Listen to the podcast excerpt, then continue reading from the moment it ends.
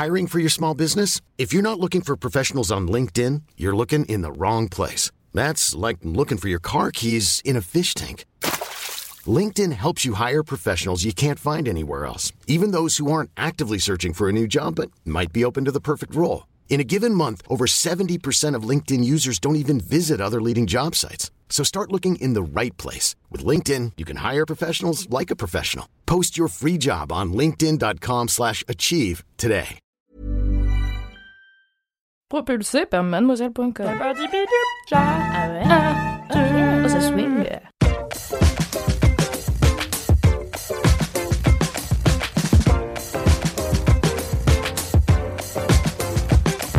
Mais c'est le grand retour de Laisse-moi kiffer Le podcast du kiff et de la digression Ah,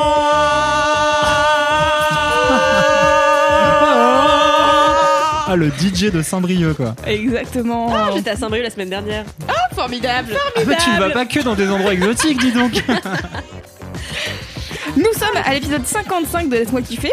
Euh, après une pause estivale, nous voici de retour avec la brigade du kiff. Mais vous l'avez entendu, euh, il y a une voix euh, parmi nous qui n'est pas Mimi, non c'est Alice. Bonsoir, bonsoir. Ouh, Bon retour dans Laisse-moi kiffer. Dis donc, c'est ton troisième épisode, c'est ça Oh là là, Exact. là là, mais Oh là regardez, ça y est. oh commence à faire. C'est une habitude, J'ai plein hein. bouteilles maintenant. C'est clair. Dans de la canette. C'est quand c'était C'est quand t'es pas encore super euh, installé. T'as de la canette. Peut-être ça sera le titre de, cette, euh, de cet épisode. D'être Euh, plus drôle hein, pour le reste. Quoi Ah, on va essayer d'être encore plus drôle pour avoir un meilleur titre. Euh, alors bah écoutez comme d'habitude on va faire euh, on va reprendre les, les bonnes vieilles habitudes de Vite Bolos déjà. Ouais, ouais, ouais, ouais. sur iTunes euh, il y a euh, une Vite Bolos. Alors bien sûr je me la suis pas envoyée car je fais la moitié des choses. J'ai pris la capture d'écran et après j'ai oublié de me l'envoyer mais je me souviens globalement de euh, l'idée. Écoutez on fait un retour en force ou on fait pas un retour en force après avoir lu 45 pages de texte la dernière fois, je peux euh, inventer Ah, c'est vrai, c'est vrai. voilà. Ouais. Euh, et donc c'est euh, une vie de bolos dont euh, je n'ai bien sûr plus le nom de la personne qui l'a posté puisque Anonyme 14. Le Mais en podcast tout cas- avec le moins d'infos. c'est une personne qui vient d'avoir son permis de conduire donc déjà bravo à elle, bravo à toi. Bravo. Comment il Ah, s'appelle. Ah, bravo, franchement, bravo. Comment il s'appelle le mec à qui euh, on dit toujours euh, merci d'avoir fait les Ah, jingles euh, Valentin. Bravo Valentin. Bravo, Valentin. Et donc, euh, cette personne vient d'avoir son permis, elle passe euh, à son auto-école afin de le récupérer, car enfin, c'est euh, le moment où elle peut conduire. Sa sœur vient la chercher, elle se dit, cool, maintenant que j'ai mon permis, je peux donc conduire. Donc, elle se met euh, au niveau euh, du conducteur, commence à faire euh, quelques, quelques drifts, j'allais dire, mais pas du tout. Direct. C'est YOLO, j'ai le permis. Wouhou. À l'arrêt. Et, et bien sûr, au bout d'une trentaine de minutes de voiture, quelqu'un lui grille la priori... pri- la... Il grille exactement ça. Lui grille la priorité. Je ne sais pas pourquoi mon cerveau a bugué. Et donc, accident, bien sûr, Ça un va accident euh, parce que la personne ne l'avait pas vu simplement. Voilà, elle a défoncé la portière, la voiture va à la casse. Oh, 30 minutes de permis de conduire. Et elle a déjà son premier accident, donc bravo euh, à elle, car je, j'ai, il me semble que c'est une fille. Voilà. Eh ouais, chaud. Eh ben. Ça, c'est une Un bonne beau parcours. Ah oui, c'est une belle vie de bolos qui aurait pu toutefois mener un drame. Donc faites attention. Euh, Aux priorités. surtout à vous, surtout à vous, bien sûr, surtout à vous, jeunes conducteurs. Euh, et je sais de quoi je parle puisque moi-même je n'ai pas mon permis. et j'ai conduit une fois sur un parking en Allemagne. Quoi Bah mon anecdote s'arrête là. Euh, Mais qui t'a fait conduire T'as mon drifté ex euh, qu'on embrasse, T'as euh, qui n'écoute pas, qui s'appelle Chris, on l'aime beaucoup. Et euh, bah voilà, non rien, il m'a dit euh, tu veux conduire euh, Willst du fahren et j'ai dit ya ya et ya La vie, l'amour de ganz Camille. genau et, euh, et Et du coup, il m'a fui et j'ai démarré en, tu en trombe et tout. Et une autre fois, j'ai conduit à Levallois. Alors, j'ai pas vraiment conduit. Il, il conduisait, mais il m'a filé le volant. Et au bout de deux secondes, il m'a dit, vas-y, laisse tomber. T'es pas faite pour T'es en train ça. de faire du zigzag. Ouais, ouais, non, c'était nimp. Donc, euh, voilà, moi, j'ai décidé que je ne passerai jamais mon permis de conduire. Ah oui. Jamais. Jamais. Ça m'intéresse pas.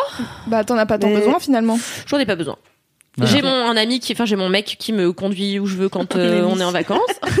Un ami, c'est vrai que personne Ça, ne connaît J'ai Naël. une connaissance. Ça, c'est une relation solide basée sur la complémentarité des besoins. Mais il y a que lui, vous voyez, pour mettre des mots bout à bout et ça fait des jolies phrases. Merci. Enfin, lui et Verlaine. Je Bien sûr. des- On a deux poètes en France, Verlaine et Cédric. Ah, Merci Kalindi. Mais de rien. Euh, et ensuite, euh, j'ai aussi. euh, Ah, alors attendez, ça c'est les commentaires, pardon. Ok, j'ai. Oh putain, je me perds moi-même.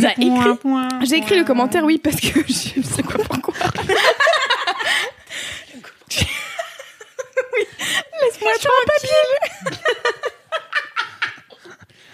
Laissez-moi, c'est le retour de vacances, d'accord Donc il y a Angie sur YouTube qui nous dit pour une fois qu'un kiff de Cédric me parle, Picross, c'est la vie. Yes Ça me fait rire.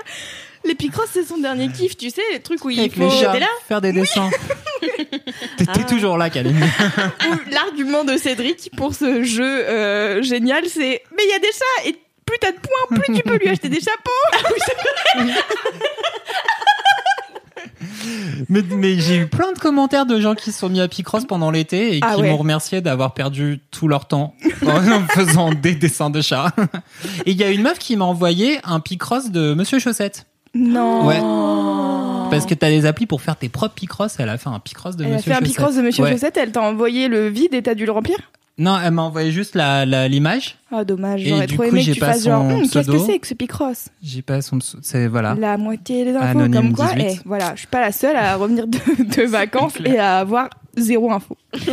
Euh, et sinon, il y a Dendro Bateka, écoutez les pseudos, voilà, hein, qui découvre aussi que Jean Reno fait Mufasa dans Le Roi Lion. Donc Ah bah voilà, c'est bien. Vous étiez deux. voilà, il y a au moins deux personnes sur cette terre qui ne savaient pas. Je, je tiens à préciser que mon beau-père, Juan, on l'embrasse, qui s'appelle en fait Jean-Luc, qui est donc le mec de ma mère, euh, Meilleure mère. et le sosie de Jean Reno. Voilà. Ah, Ah ouais. pas du tout. Si, si, si, si. Mais si, si, sosie si. comme- C'est un croisé de Jean Reno et de Zazou dans Le Roi Lion, euh, vraiment. Donc, euh, non, mais il le sait, hein, il parfois il fait l'oiseau et tout, donc. euh, Je... Ah non, c'est fou. Ok. Ah oui, c'est fou, c'est fou. Physiquement, il ressemble à Jean Reno Ah, tu lui et Zazou, Zazou en même temps. Et Zazou en même temps, oui. Alors Zazou du nouveau film Le Roi Lion ou du vrai? Non, j'ai pas vu le nouveau film de Royan, mais on- on- pas copieusement les secs, mais euh, les steaks. Mais Les secs Je m'en bats les secs aussi d'ailleurs. Déteste les écoles. Euh... Je sais même pas une école de quoi c'est, c'est commerce. C'est une école de commerce, C'est pas ça que t'as fait toi? Si. Non, je rigole. je déteste les secs aussi. Euh, voilà, écoutez, bah, super, écoutez, Bisous si les vous êtes à secs. euh, ça va. n'hésitez pas à envoyer des grosses merdes à. Ah, ça fait trop longtemps qu'on fait ce podcast, on n'a plus aucun filtre sans C'est clair. Bon, euh, voilà, moi c'est mes seuls commentaires. Euh, Cédric, t'avais un truc, c'est ça? Non Non? Oui, D'accord. mais j'ai pas fait le truc, donc du coup, on va dire que le commentaire sur euh, le Monsieur Chaussette en Picross, c'était ma C'était ton participation. commentaire, bravo. Kalindi, Alix, vous en avez Euh, Vous moi avez j'avais oublié qu'il fallait encore participer à ça, Non, mais, mais- promis la prochaine fois je me mets une, une alarme pour le faire. Ok. Mais enfin bon, euh, C'est pas grave. Ah, la peux hein. vide En vrai, 10 minutes sur les commentaires, c'est largement suffisant, je pense. Peut-être qu'on n'est pas obligé de tous avoir un commentaire, bon voilà. Non, mais après, les gens, ils vont croire qu'on nous envoie pas de commentaires. Alors, euh, si, merci de nous envoyer des commentaires, voilà. D'accord. On les, on les lira, bien sûr. Merci un de jour. nous envoyer des commentaires. Un jour, on pourrait plaisir. euh, faire euh, un live Instagram où on lit tous les commentaires. Ok. Ouais. Les, Non, tous les ça, c'est chiant. commentaires des... Enfin, les commentaires récents, quoi. Des gens Mais, mais comment on réagit. sur quoi sur Instagram, commentaires de où De sur Instagram. D'accord. Tu lis. Attends, tu, tu en peux- fait, on prend le compte Instagram de Laisse-moi kiffer. Oui. On, on récupère les super messages et là, on les lit aux gens et on est là, merci, super, on interagit avec eux. D'accord. On rigole, tu vois. Bah sinon, euh, Voilà. tu sais- Ça- que c'est de la grosse merde. non mais c'est juste que comme sur un live, a priori, il y a déjà des commentaires. Peut-être interagir avec les gens qui sont sur le live en Non, direct. ouais, Ah non. ouais, on fait juste un live, quoi. Non, ouais. on Allez, fait on un- fait ça, je pense. A On priori. fait un live, on parle pas aux gens, on lit que des trucs qu'ils nous ont pas dit. c'est le concept. Le podcast le plus méprisant. quoi. Salut, c'est cool que vous soyez là. On n'a même pas de chronique cette fois-ci, on va juste lire des commentaires. Fermez bien vos gueules parce qu'il faut bien que les gens les entendent. Les meilleures idées de Laisse-moi kiffer viennent dans les 10 premières minutes, sachez Euh, eh bien, écoutez, je pense qu'il est temps de passer au mini-kiff. T'as perdu ta bite. La grâce Ok, donc euh, pour le deux guide, euh, Cédric qui vient de récupérer une mousse de micro, euh, Le bonnette unidirectionnel, c'est ça ou pas? une bonnette d'un micro long. que tu te fasses rire pour ça. Putain, les. La journée était super. Tiens, je vais la mettre devant toi pour que tu puisses la regarder pendant tout l'épisode. Ok, attendez, je fais une photo de la bonnette, comme ça les gens seront au courant. Ouais, c'était- c'est ton nouveau rire, ça Donc ça, c'est la bite de On dirait un fantôme qui, a- qui est caché. Oh là là. C'est pire en pire. hein. Ok, bon. Est-ce qu'on peut euh, passer au mini-kiff après euh, cette interaction avec une bite? Oui. Elle n'est pas prête. Jingle Mesdames, messieurs, mesdames, messieurs, bienvenue dans Laisse-moi kiffer, c'est maintenant l'heure des mini-kiffs Les mini-kiffs, c'est les kiffs qui sont mini Putain, tu le fais bien. Ah ouais J'ai T'as appris, une vie de foraine devant toi là. j'ai appris de Naël. Ah bah, le meilleur de nous tous pour imiter les forains. Ah, bien sûr Sans moquerie, bien sûr, jamais. Non. Euh, qui veut commencer euh, son mini-kiff fait plouf plouf Non, pas Kalindi, a priori. Alix Allez. Allez Alors, mon mini kiff, c'est. Je lis parce que je me souviens. Et voilà. Je me Euh, fais un peu- Alors, bienvenue dans la team Cédric. si, si, si, si, je m'en souviens parce que mon mini kiff, c'est recevoir et envoyer des cartes postales, Ah. souvent moches. Ah, c'est le meilleur truc. Ouais. Tu trouves les plus C'est ma moches passion. C'est les- voilà, tu trouves les plus moches. En plus, Ouais. elles Et sont en fait- pas chères. Ouais, c'est ça. Et ça, ça vaut une vingtaine de centimes, Mhm. ma foi, euh, à la portée de tout le monde. Moins cher que le timbre. M- moins cher que le timbre. Et euh, en fait, j'en ai reçu une, une hier d'une euh, copine et en fait, ça m'a ça m'a réchauffé le cœur en fait. Enfin, vraiment, j'étais là, j'ai du courrier. et c'est pas le fisc. et c'est pas mon loyer. Putain, yes. Et du coup, euh, et du coup, j'ai reçu ça. Bon, elle était pas moche la sienne. Euh, donc j'étais À un moins que poil déçue. De lui faire passer un mais, message. euh, mais voilà, mais sinon, euh, av- avec mes copines, on fait souvent ça. On va dans des destinations. Et euh, ça a commencé avec moi parce que je leur envoyais des, euh, des cartes postales avec des femmes euh, au sein nu. Ouais. Euh, Bien sûr. Et ça tombait forcément chez leurs parents, donc euh, c'était toujours euh, agréable. C'est ma bonne franchement- copine Alix, t'inquiète pas, papa. Et on essaie de se mettre les trucs les plus bateaux possibles d'une carte postale euh, dessus, voilà. Je passe de bonnes vacances. Tu mets bien pas d'enveloppe, comme ça le facteur il a lu, il est là, ok. C'est beau, ouais, c'est clair. Super notre Mais c'est nul, pourquoi se raconte ça Factor avec judgmental. des seins sur le. Enfin bon, bref. Voilà, du coup, c'était mon mini kiff parce que ça Mais m'a attends, vraiment. c'est trop bien. Mais attends, parce que les cartes postales, comment tu les choisis? Genre, qu'est-ce qui fait une bonne carte postale bien moche? Alors, une carte postale bien moche, bah, c'est simple. Euh, bon, déjà, s'il y a des seins dessus, c'est direct oui. Euh, après, C'est beauf, pas- quoi, un peu. Oui, c'est beauf, mais euh, voilà, en général, c'est euh, souvent un paysage orné d'une jeune femme dénudée, voilà, avec euh, les seins, les seins à l'air, tout simplement. Et ensuite, euh, sinon, il y a toutes les toutes les cartes à base de chats. Donc Mhm. euh, voilà, Mhm. avec euh, gros bisous minous, tu vois, des, des choses comme ça. Enfin voilà. Et vraiment, c'est ma passion, mais j'aime trop et j'en collectionne. Du coup, j'en ai plein. Ou alors, euh, il y avait une fois, on faisait les, euh, les recettes. Donc euh, une carte qui n'avait aucun Le rapport avec des cartes qui n'avaient aucun rapport avec l'endroit où on était allé, mais il y avait des recettes au dos et puis bah voilà. La photo du aucun plat dessus. Ouais. À chaque fois que je pense euh, au, enfin que je vois les trucs, euh, les carousels avec les cartes postales, je me dis déjà un, qui sont les graphistes? Ouais, Pourquoi clair. Genre chez ma sœur dans les Pyrénées, il y a euh, souvent des trucs, il y a un monde qui s'appelle le Canigou et qui est genre le truc que tout le monde vient voir, euh, ils font des randonnées machin nan, et souvent le Canigou est placé derrière des endroits où il est pas. Tu sais, genre ils ont photoshopé le Canigou derrière euh, La Tour Eiffel. il pourrait, tu vois, genre pas loin. Mais tu sais, derrière euh, l'église d'un village qui est un peu jolie et tout, je suis là, mais ça n'a aucun sens. Vous n'allez pas dans le bon sens, là. Ce n'est pas possible. Et à chaque fois, je pense à Tom dans 500 jours ensemble qui écrit des, des Oui. cartes euh, de vœux et tout. Et je suis Oui. là, mais qui sont les gens qui travaillent pour écrire les cartes et pour créer les cartes postales, Ah, tu vois je pense que ça doit être passionnant comme C'est fou. Et il y a, je sais pas si vous vous souvenez, mais dans le film Her euh, de Spike Jones, eh ben t'as un type dont le métier c'est d'écrire des lettres d'amour. Oui, Ah oui aux gens. Je trouvais euh, tra- ça ouais. trop stylé. Je me disais waouh, ça, ça pourrait être. un- Je sais pas si ça existe vraiment des gens qui qui écrivent des lettres d'amour pour d'autres gens, mais ça mérite. Sur peut-être Arnaud de- Bergerac, tout ça. Quoi T'as pas une, euh, quelque chose de plus moderne peut-être, Cédric Non, mais ça existe depuis. euh, t'avais- Tragédie. Non, Mais, mais cela euh, dit, c'était un gros truc. Ça arrivait vachement, euh, effectivement, à l'époque des envois de lettres enflammées de déclarations d'amour. Les mecs écrivaient pas, euh, les mecs et les nanas écrivaient pas la- leur carte la plupart du temps. Ils les faisaient écrire par euh, un serviteur ou le, le duc d'à côté. euh, Mais est-ce qu'il leur dictait ou euh, est-ce que c'était le serviteur? Parce que là, dans Her, c'est c'est pas dicté. Non, non, non, je pense pas que c'était dicté. C'était, euh, Ouais, c'était mais- en gros, il devait écrire pour de vrai, tu vois, inventer, euh, Ouais. des, enfin, inventer Ouais. des phrases. Mettre des mots bout à Je bout. vais inventer des phrases de type romantique écrire pour de vrai. qui donnent envie d'aimer en retour. Excellent. Ouais, les cartes postales moches, moi c'est ma Ouais. passion. Mais là, j'ai essayé d'en trouver une jolie pendant mes vacances pour une copine parce que je me disais, j'ai envie de lui envoyer des- un truc un peu genre drôle mais pas kitsch. Ouais. Et pas possible. J'ai pas trouvé dur. ce que, que je voulais. T'envoies pas des cartes postales qui ont rien à voir, genre bon rétablissement ou. Ah bah non, mais ça, je fais ça pour les anniversaires. ça drôle. Toutes mes condoléances. Mais oui, oui, Une fois, une fois, j'avais offert à une pote pour son anniversaire un, un livre qui expliquait euh, euh, comment gérer sa grossesse, tu vois. et donc, on avait un thème en fait grossesse et il y avait la carte, le livre. Mais non. Enfin, ouais, ouais, C'est tombé chez ses parents qui ont très mal pris la nouvelle. Ah, tu m'étonnes. Bon bah papa, maman, je savais pas comment vous dire, mais bon. J'ai demandé à ma bonne copine Alix de s'en charger.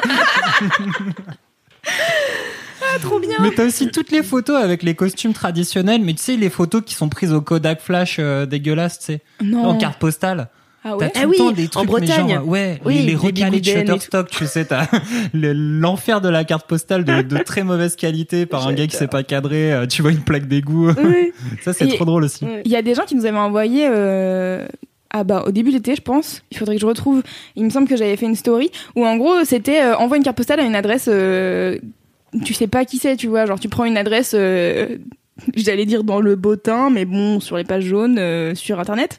Et, et tu t'envoies à quelqu'un en mode euh, au hasard. Et euh, ça se fait je crois que ça se fait aussi pas mal pour euh, les lettres. Moi j'avais vu ça quand j'étais ado et que je pensais que tous les humains étaient reliés entre eux que c'était merveilleux et qu'on pouvait envoyer une lettre et qu'on allait te répondre. Bah bon voilà.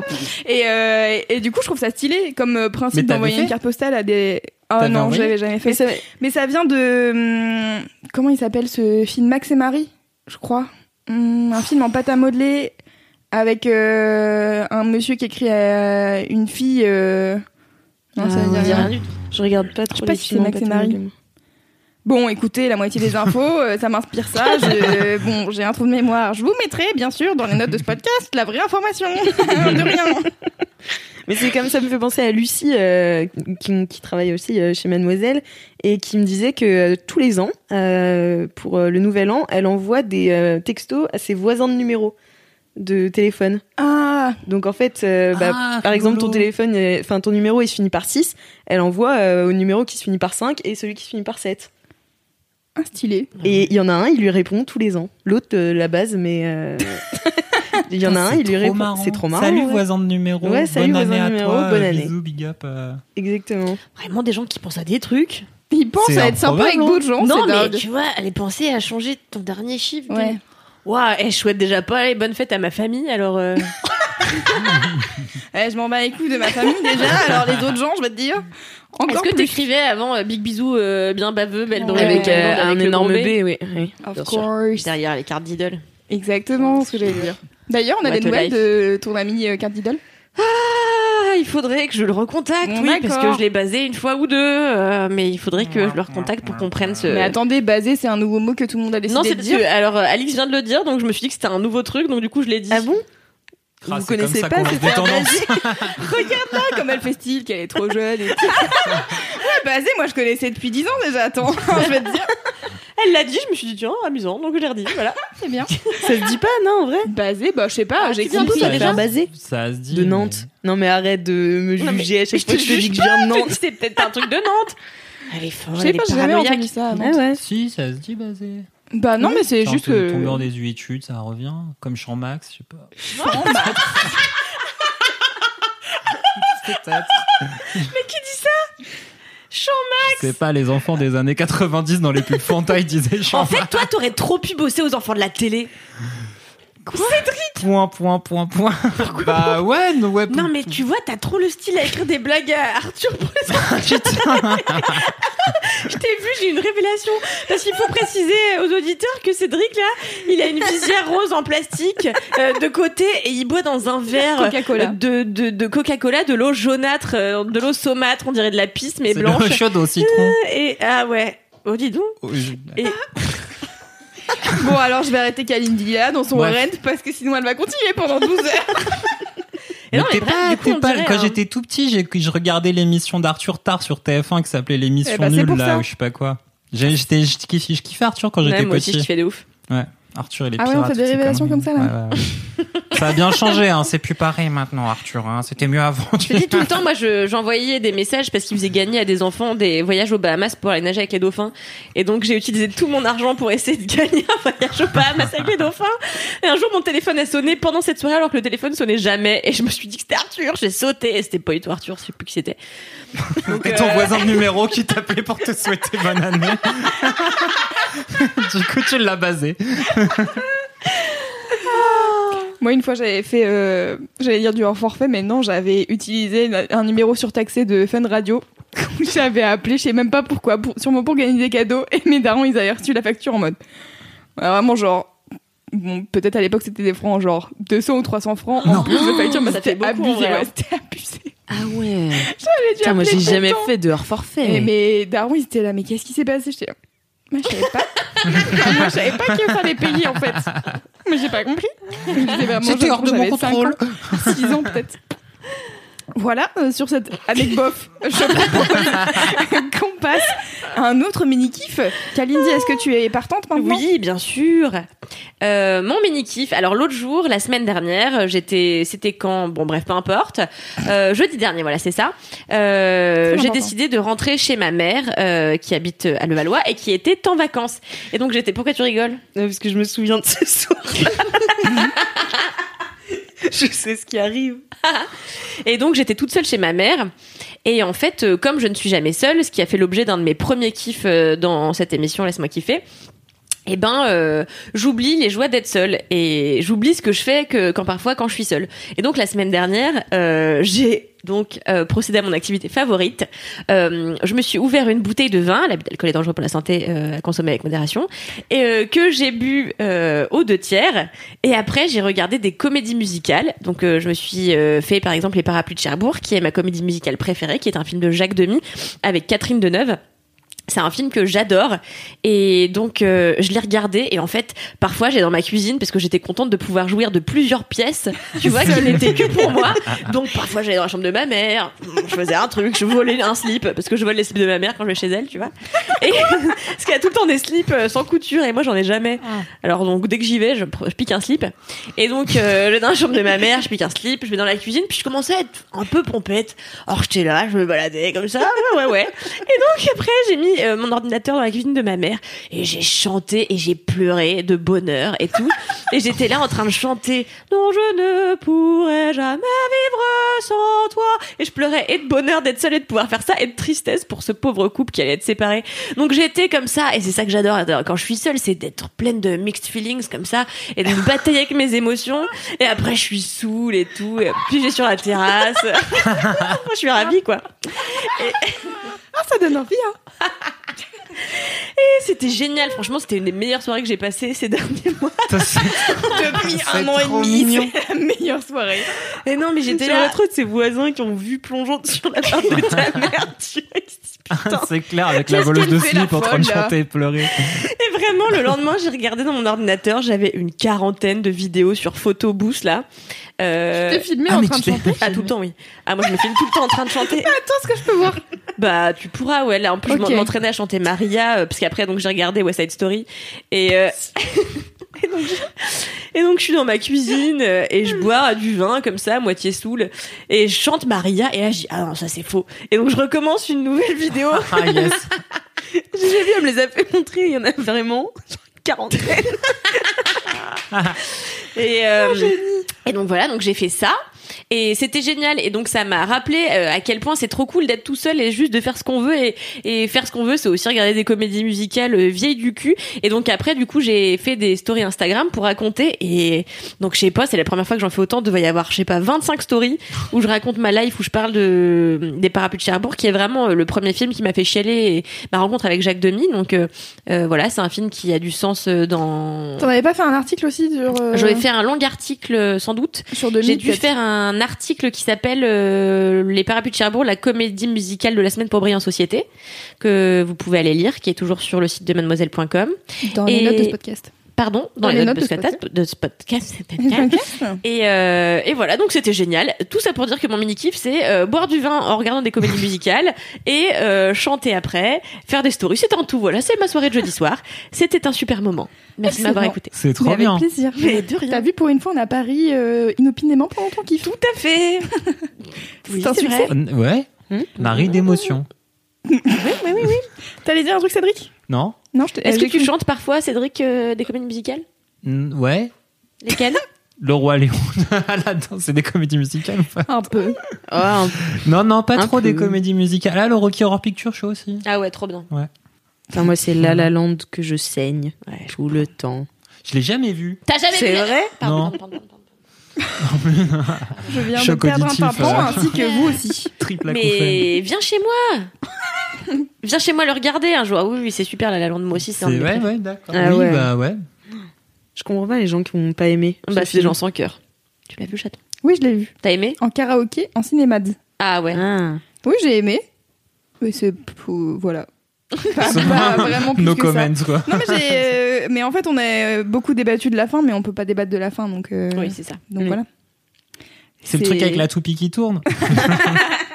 Il est Exactement. marrant. Bon, alors du coup, comme on peut pas débattre de la fin de la Land, je propose de passer à mon mini kiff. Tout. Euh, alors moi, mon, mon mini kiff, c'est euh, un compte Instagram euh, d'une euh, d'une ou un illustrateur, je sais pas, qui s'appelle Max Reed. Max Reed. Donc je sais pas si c'est une fille ou un gars parce que c'est une personne anglaise. Mhm. Donc je sais pas, mais en tout cas, on s'en fout un peu. C'est une personne qui a 18, non 19 ans et qui a déjà euh, 190 000 abonnés sur Instagram. Donc a priori, la pub que je vais faire là tout de suite, c'est pas non plus bon, ça va pas changer sa vie quoi. mais euh, c'est euh, un illustrateur ou une illustratrice que je kiffe parce que euh, tout- vraiment à chaque fois que j'ai euh, une de ces illustrations dans mon feed sur Instagram, je la poste en story, je la partage en story tellement je trouve ça trop beau. En fait, euh, c'est beaucoup des portraits euh, de gens et c'est de plein de types de gens différents, bon toujours un peu stylés, un peu fringués et tout. Donc c'est so- soit en portrait, soit des gens qui ont des styles un peu streetwear, on peut dire. Et euh, les couleurs sont magnifiques. C'est ça qui me fait kiffer à chaque fois, c'est que cette personne a la possibilité, enfin, a la, comment on dit, pas la possibilité, mais l'habilité euh, à assembler hyper bien les couleurs et euh, elle fait toujours des trucs euh, hyper. Euh, euh, ah, Harmonieux. Mm, Bah alors c'est harmonieux, tu vois, genre toutes les couleurs vont hyper bien ensemble, mais c'est hyper plein de peps, ouais. je sais pas comment dire, mais c'est vraiment hyper euh, hyper beau, ça max. c'est c'est c'est champ max, c'est exactement le mot que je cherche. Et, euh, et du coup euh, là, en plus j'ai vu, ah ouais, en faisant un peu des recherches, donc vous irez voir son compte Instagram que je mets en lien de ce podcast, puisque a priori je vais pas non plus vous décrire chaque dessin puisque ça ne sert à rien, mais en tout cas j'ai vu que sur sa boutique, elle euh, une boutique Etsy, euh, et ben elle fait 20% sur son shop, sur euh, les impressions et tout, et c'est, je crois que les impressions à la base ça coûte genre euh, 9 balles, et, et Ah donc, oui, ah, pas c'est- cher. C'est pas très cher. Après c'est Ah des ouais. petits formats, tu vois, mais c'est cool, ça a l'air vraiment d'être de la bonne qualité. Et moi c'est vraiment un de mes plaisirs du quotidien en ce moment, c'est de, de regarder ces, ces illustrations et de kiffer. Et en fait à chaque fois quasiment, elle fait des carousels avec. alors je dis elle en parlant de la personne, hein, parce que je je sais pas.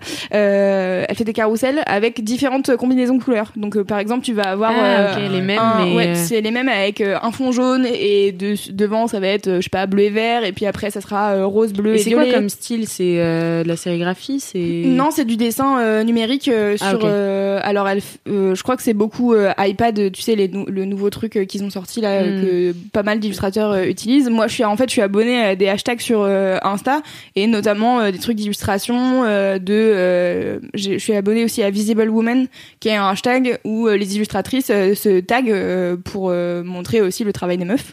Et donc du coup, euh, je découvre plein de trucs parce que souvent Instagram me met des trucs euh, dans mon feed de, de, de ces gens-là. Et donc euh, ça, ça fait partie des artistes que j'ai découvert grâce à ça. Et, euh, et voilà, j'adore. Euh, ça s'appelle, j'ai dit non ou pas? Oui, t'as dit au début. Max Reed. Max ouais. Max Reed. Et donc le compte Insta, c'est euh, lesati. I. c'est L-E-S-A-T-H-I-I. Mais de toute manière, je vous mets le lien dans les notes du podcast. Voilà. C'était Trop un cool. mini kiff rapide, mais je vous invite Très vraiment efficace. à aller regarder euh, parce que c'est moi, ça me remplit de joie. Je trouve ça trop beau. Moi, j'adore les couleurs, alors je vais m'abonner. Ah bah oui, je n'en doute pas. Cédric, bien. quel est ton mini kiff à toi de- euh, C'est quoi t'allais dire Pardon, je t'ai coupé la parole. Non, c'est ouais, c'est trop bien. Bah, j'aime bien justement suivre des. C'est trop bien suivre des comptes Des comptes Instagram Insta. qui Bah, sont vous- jolis. Franchement, je vous euh, conseille de, suivre des des hashtags en fait sur Insta. Ouais, Moi, c'est ça que... que- je pense jamais à faire. Ouais, moi aussi. Ouais, jamais. C'est trop Ce bien. que j'allais dire, en fait, c'est parce que parfois, moi, je, je scroll et tout, et je suis là, mais en fait, ça me saoule. Enfin, mon feed me saoule parfois. Parce que tu regardes toujours les mêmes trucs. Ouais, c'est ça. Bah ouais. Et en fait, euh, de s'abonner à des hashtags, j'y pense jamais, mais en Mm. vrai, euh, je devrais trop faire ça. C'est trop bien, hein. Moi, sur mon feed, il y a que des culs. Franchement, j'ai l'Instagram d'un mec de 40 balais, un peu de- beauf. J'ai que des meufs à poil qui montrent De leur 30 cul, ans. tu vois. Ah Et ouais franchement, tous les matins, quand je suis aux toilettes, euh, euh, que, pardon. Et que euh, j'ai pas dormi, que je suis moche, que j'ai une vie écouette, un épi, euh, enfin voilà, Tu et regardes du maquillage de la veille, Tu et je regardes regarde ces meufs et je suis là, faut vraiment que je me désabonne de, de tous ces culs. voilà, Ouais, donc je euh, comprends. bah moi, je suis abonnée à des trucs d'illustration et j'avais parlé aussi de brutalisme euh, dans un podcast, euh, dans une autre, je crois que c'était dans l'autre.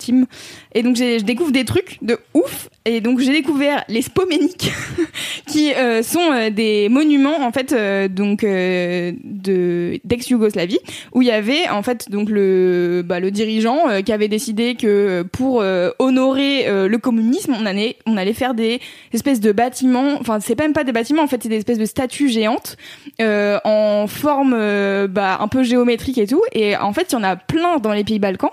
C'est des trucs en fait qui, sont complètement maintenant en mode urbex parce que bah en fait dans ces pays-là, euh, le communisme c'est vraiment genre pas trop euh, le kiff quoi. Et donc du coup ils ont euh, pendant un temps quand c'était euh, bah, à l'époque du, du communisme, genre les enfants ils allaient visiter les spoméniques en mode Ah, regardez euh, ça veut dire ça machin nan, nan. Et donc maintenant c'est euh, bah en fait la nature reprend un peu ses droits et tout. Et il y a plein de statues à moitié abandonnées. Et en fait, j'ai découvert ça juste en étant sur un hashtag, en voyant un truc et en voyant le mot spoménique, j'étais là, c'est quoi ça? J'ai cliqué et en fait, euh, après, j'ai été sur euh, sur Google et je regardais des trucs, j'étais là, putain, trop intéressant. Et en fait, trop intéressant de découvrir. Enfin, tu vois, par exemple, moi, les Balkans, je dis que je connais rien, je suis vraiment nulle en géopolitique, je suis nulle en géographie. Et du coup, euh, j'ai appris des trucs euh, juste euh, en regardant un truc d'architecture euh, sur Instagram euh, au détour d'un hashtag quoi. Donc euh, donc voilà, je vous conseille de, de suivre des trucs Grave. sur Instagram, c'est cool. Les hashtags Les Instagram. hashtags. bah c'est oui, il faut trop juste, bien. savoir- oui, oui, il faut juste savoir les, auxquels s'abonner en fait. et- auquel t'as envie, euh, lesquels ils t'in- ils Bouli bouli t'intéressent. du matin pour toi. T'as dit quoi? Bouli bouli du matin. le hashtag pour Kalala. le hashtag que tout le monde L'homme utilise. de 94 ans. Euh, voilà, Hum, j'ai fini mon kiff. Te hais tellement. Arrêtons de shamer Cédric avec son âge, s'il vous plaît. Quel est le sens de ce podcast Mais arrête de hurler dans mes oreilles.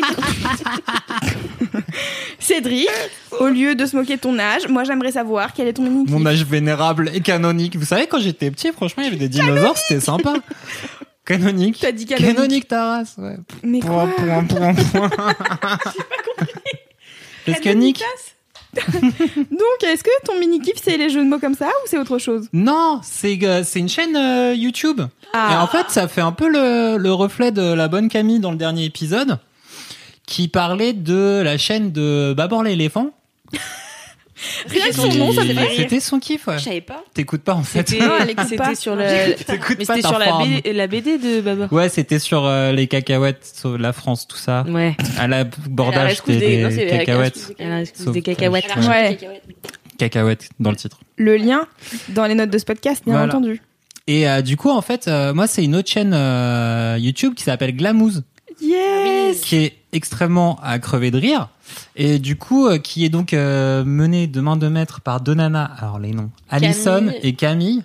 Et je connais pas leur nom. Camille et Allison. Et les noms de famille, ouais, je sais pas, mais cherchez Glamousse sur YouTube, vous aurez toutes les infos. Et en fait, euh, ce qui est, bah, en fait, N'écoutez c'est pas ce des- podcast, allez chercher Glamour sur YouTube. C'est clair. Non, et en fait, c'est juste trop bien, quoi. Elles ont fait, je crois, trois saisons euh, de vidéos. Elles fonctionnent un peu par saison. Et la dernière était sponsor par le CNC. Donc, c'était un peu les gros moyens et tout. Il y avait des travelling des fois.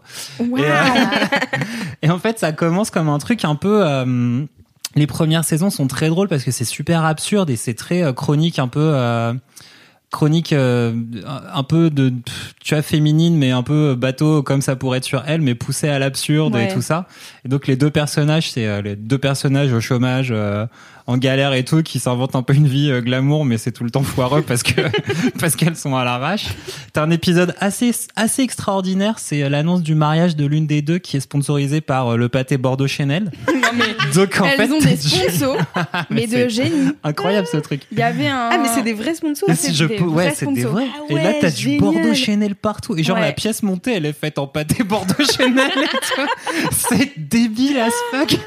Ils ont fait plusieurs vidéos avec Bordeaux Chanel. J'ai tellement ri quand j'ai vu ça. incroyable. Je crois qu'il y en avait une sur Noël aussi où c'était des décos euh, de rillettes quoi. Ouais. C'était trop drôle. En plus, des fois, elles font ce truc que moi, je trouve toujours super passionnant où t'as une vidéo filmée du point de vue d'une des deux.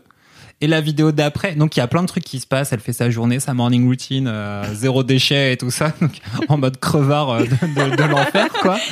Et tu vois l'autre passer derrière, qui est à moitié à poil dans la rue, tu sais pas trop pourquoi. Et dans la vidéo d'après, t'as euh, l'autre. euh, Qu'est-ce vue. qu'elles sont euh, fortes. ça, c'est trop trop bien. Et tous les personnages récurrents qui les entourent, ils sont ils sont à crever de rire aussi. Et tous les acteurs jouent mais vraiment. euh, je sais pas, ils sont juste trop marrants quoi. Ils ont, ils ont, ils sont tous cons. Et t'as bien. l'éléphant du coup qui joue le frère de d'Alison, je crois, dans la dans Glamouze. Et euh, donc voilà, il apparaît aussi pour faire des, pour être bien con. Et c'est, euh, il, devient le maire de la ville à un moment euh, dans leurs histoires et tout. Qu'est-ce qu'on l'aime Et c'est bien débile, euh, débile fuck. Convaincu. Cédric. Je vais regarder Ah que ouais. quelques vidéos, mais là je vais tout regarder. Ah non, mais c'est faut tous mater quoi. Et toute la dernière euh, saison, du coup, c'est un espèce de vrai arc narratif où c'est le mariage euh, d'Alison. Et euh, donc, donc elle prépare le mariage d'Alison. C'est c'est avec 14 euros, euh, c'est la dèche. Elles lui font un enterrement de vie de jeune fille euh, qui qui part trop en couille avec Lola Wesh en guest star euh, d'ailleurs dedans Ok. qui est euh, une artiste de stand-up euh, travestie, très drôle, euh, à crever de rire, quoi. Super trash. Et, euh, et donc, t'as des, t'as, à chaque fois, tu as des espèces de rebondissements tout pétés parce qu'il y a une autre personne, genre une fan, qui a gagné le droit d'assister à l'enterrement de de jeune fille. Et en fait, c'est un espèce de vieux traquenard foireux. Enfin, c'est trop drôle, super absurde, super con et vraiment à crever de rire. Et c'est une des chaînes qui me fait le plus marrer euh, du monde. Et donc voilà, bah, cool. Glamouze, c'est très bien. Elles Trop ont cool. pas encore leurs 100 000 abonnés. C'est une honte. Oh non. Dépêchez-vous d'aider à combler. Je euh, mets le lien de ce pas dans les notes truc. du podcast. Allez cliquer dedans et li- regardez les vidéos. Allez cliquer dedans, ça ne veut rien dire, mais euh, regardez les vidéos de dedans. Glamouze. tout trop dans les notes de pied. Non, mais je savais pas qu'il y avait des arcs narratifs en fait sur les. En fait, euh, je pensais que c'était des vidéos séparées. Mais je, je pense que ça fait longtemps que j'ai pas regardé en fait euh, leurs vidéos et à mon avis elles ont grave euh, évolué depuis les premières que j'ai Ouais, mais c'est la, la troisième saison. Elles ont eu la subvention CNC, donc je pense qu'elles ont dû, Ouais. du coup, se, se projeter Au hein, lieu un d'avoir 12 euros pour le euh, mariage, elles en ont 14 c'est ça.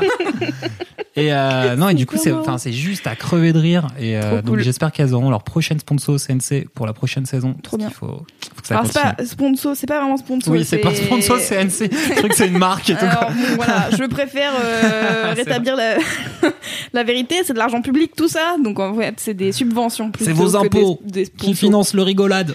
Sponsor Bordeaux Chanel, euh, mais euh, produit, coproduit avec le CNC. Tout On va à fait. ça. Je remets à plat les choses, hein, vous savez. Moi, j'ai l'intégralité hein. de toutes les infos sur, le- sur la planète, donc euh, je connais les trucs sauf sur les pays, sauf les- sur les Balkans, sauf sur les Balkans, ainsi que bien d'autres choses. Voilà, c'était mon mini kiff. Bah, hein. merci Cédric, rien. excellent. Tout à fait, bravo. Euh, eh bien, écoutez, j'enchaîne Et avec il un paraît que la meuf de Glamouze, elle regarde tout le temps nos vlogs. C'est vrai. Camille, ouais. Oh, Ah hi Bah, Camille. Qu'elle est assez fan des vlogs Mademoiselle. Hi Camille. Hi Camille. Hello Camille. Regarde là, hello, Camille. Personne me voit. Euh, alors, je pars sur un jingle euh, fête foraine pour les gros kiffs. On est Yes. Yes, t'es trop forte. I'm Sandra, and I'm just the professional your small business was looking for. But you didn't hire me because you didn't use LinkedIn jobs. LinkedIn has professionals you can't find anywhere else, including those who aren't actively looking for a new job but might be open to the perfect role, like me. In a given month, over 70% of LinkedIn users don't visit other leading job sites. So if you're not looking on LinkedIn, you'll miss out on great candidates like Sandra. Start hiring professionals like a professional. Post your free job on linkedin.com/achieve today. Dans Laisse-moi kiffer, voici euh, le deuxième moment de l'émission, c'est le moment des gros kiffs. Les gros kiffs, qu'est-ce que c'est? C'est des kiffs qui sont énormes C'est marrant, c'était pas du tout comme le premier. Non, je change de voix. C'est son frère. C'est son frère, c'est son frère, mon frère. ça va, c'est pas mal. Ah, c'était pas mal non plus. Magnifique. hein, bon bah ça va alors. Euh, je propose de commencer les gros kiffs, car j'ai un kiff un peu badant et que je me dis vous allez un peu rattraper l'affaire. Eh ben, bien sûr. Formidable. Alors, je commence avec mon kiff. Euh, il s'agit d'un livre qui s'appelle Une vie comme les autres de Anya Yana Guiara. J'ai bien prononcé. Son nom. Euh, qui est euh, une romancière américaine qui a sorti euh, plusieurs bouquins, mais celui-là a pas mal fait parler de lui parce que c'est un énorme pavé. ça fait un peu plus de, je crois que ça fait près de 900 pages. Et en fait, euh, j'en avais parlé dans un épisode euh, où je parlais de ma nouvelle morning routine où j'étais là ouais super, je me lève tôt le matin, je lis ce livre.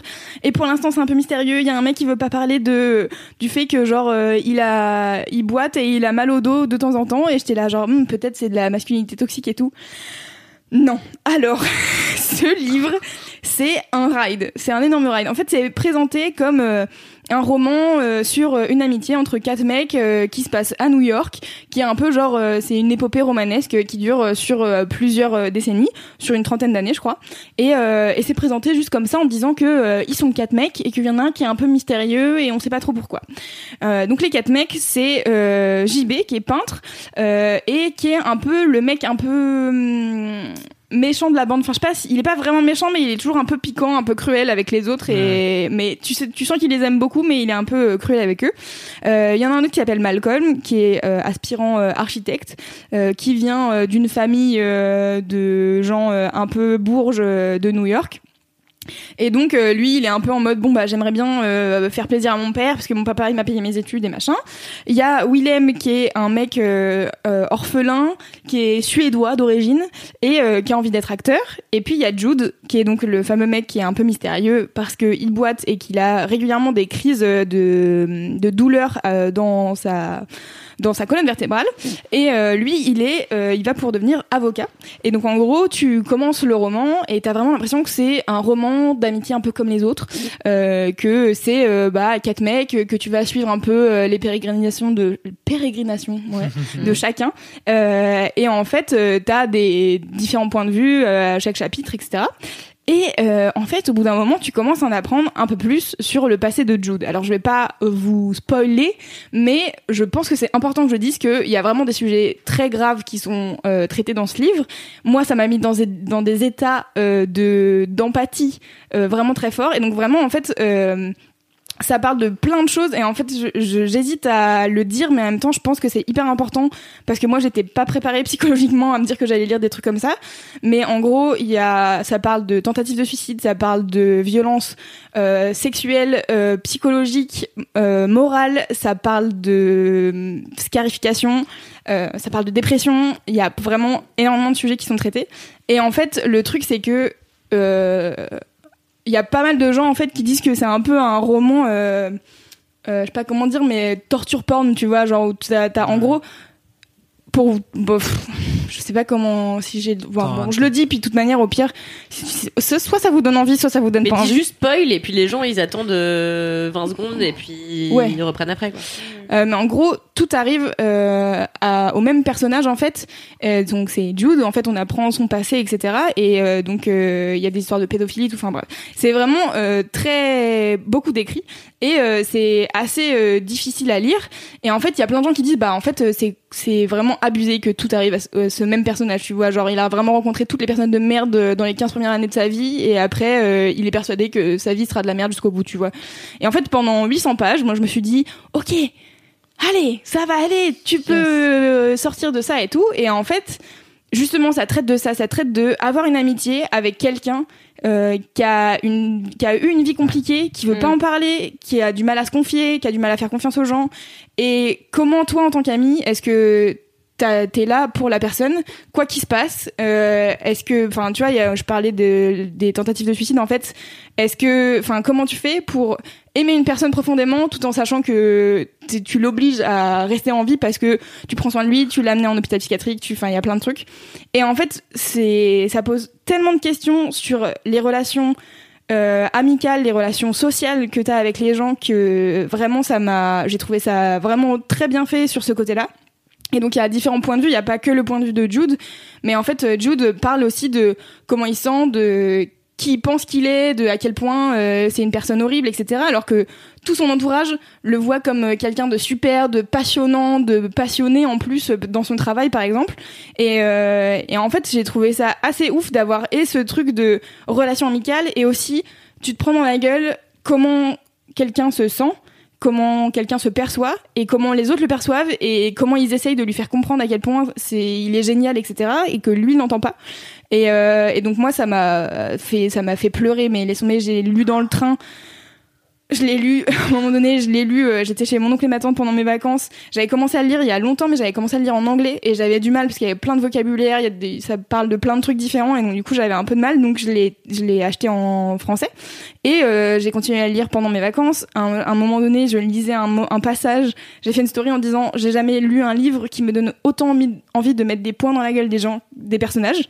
Et pourtant, je vous avais parlé de Tara Westover et de une éducation où vraiment j'étais, je m'arrêtais pour crier. Mais là, j'étais dans l'empathie profonde et je pleurais et je, je pouvais pas m'arrêter. Et, euh, et ça m'est arrivé aussi euh, donc euh, chez mon oncle et ma tante où à un moment donné j'ai fait ok je pose ce livre et je vais sortir parce que là ça va pas et à un autre moment où j'étais dans le train et où j'étais là je en fait je suis tellement avancée dans ce roman que j'ai envie de savoir comment ça se passe Ouais. à la fin et et, et est-ce que ce personnage va s'en sortir?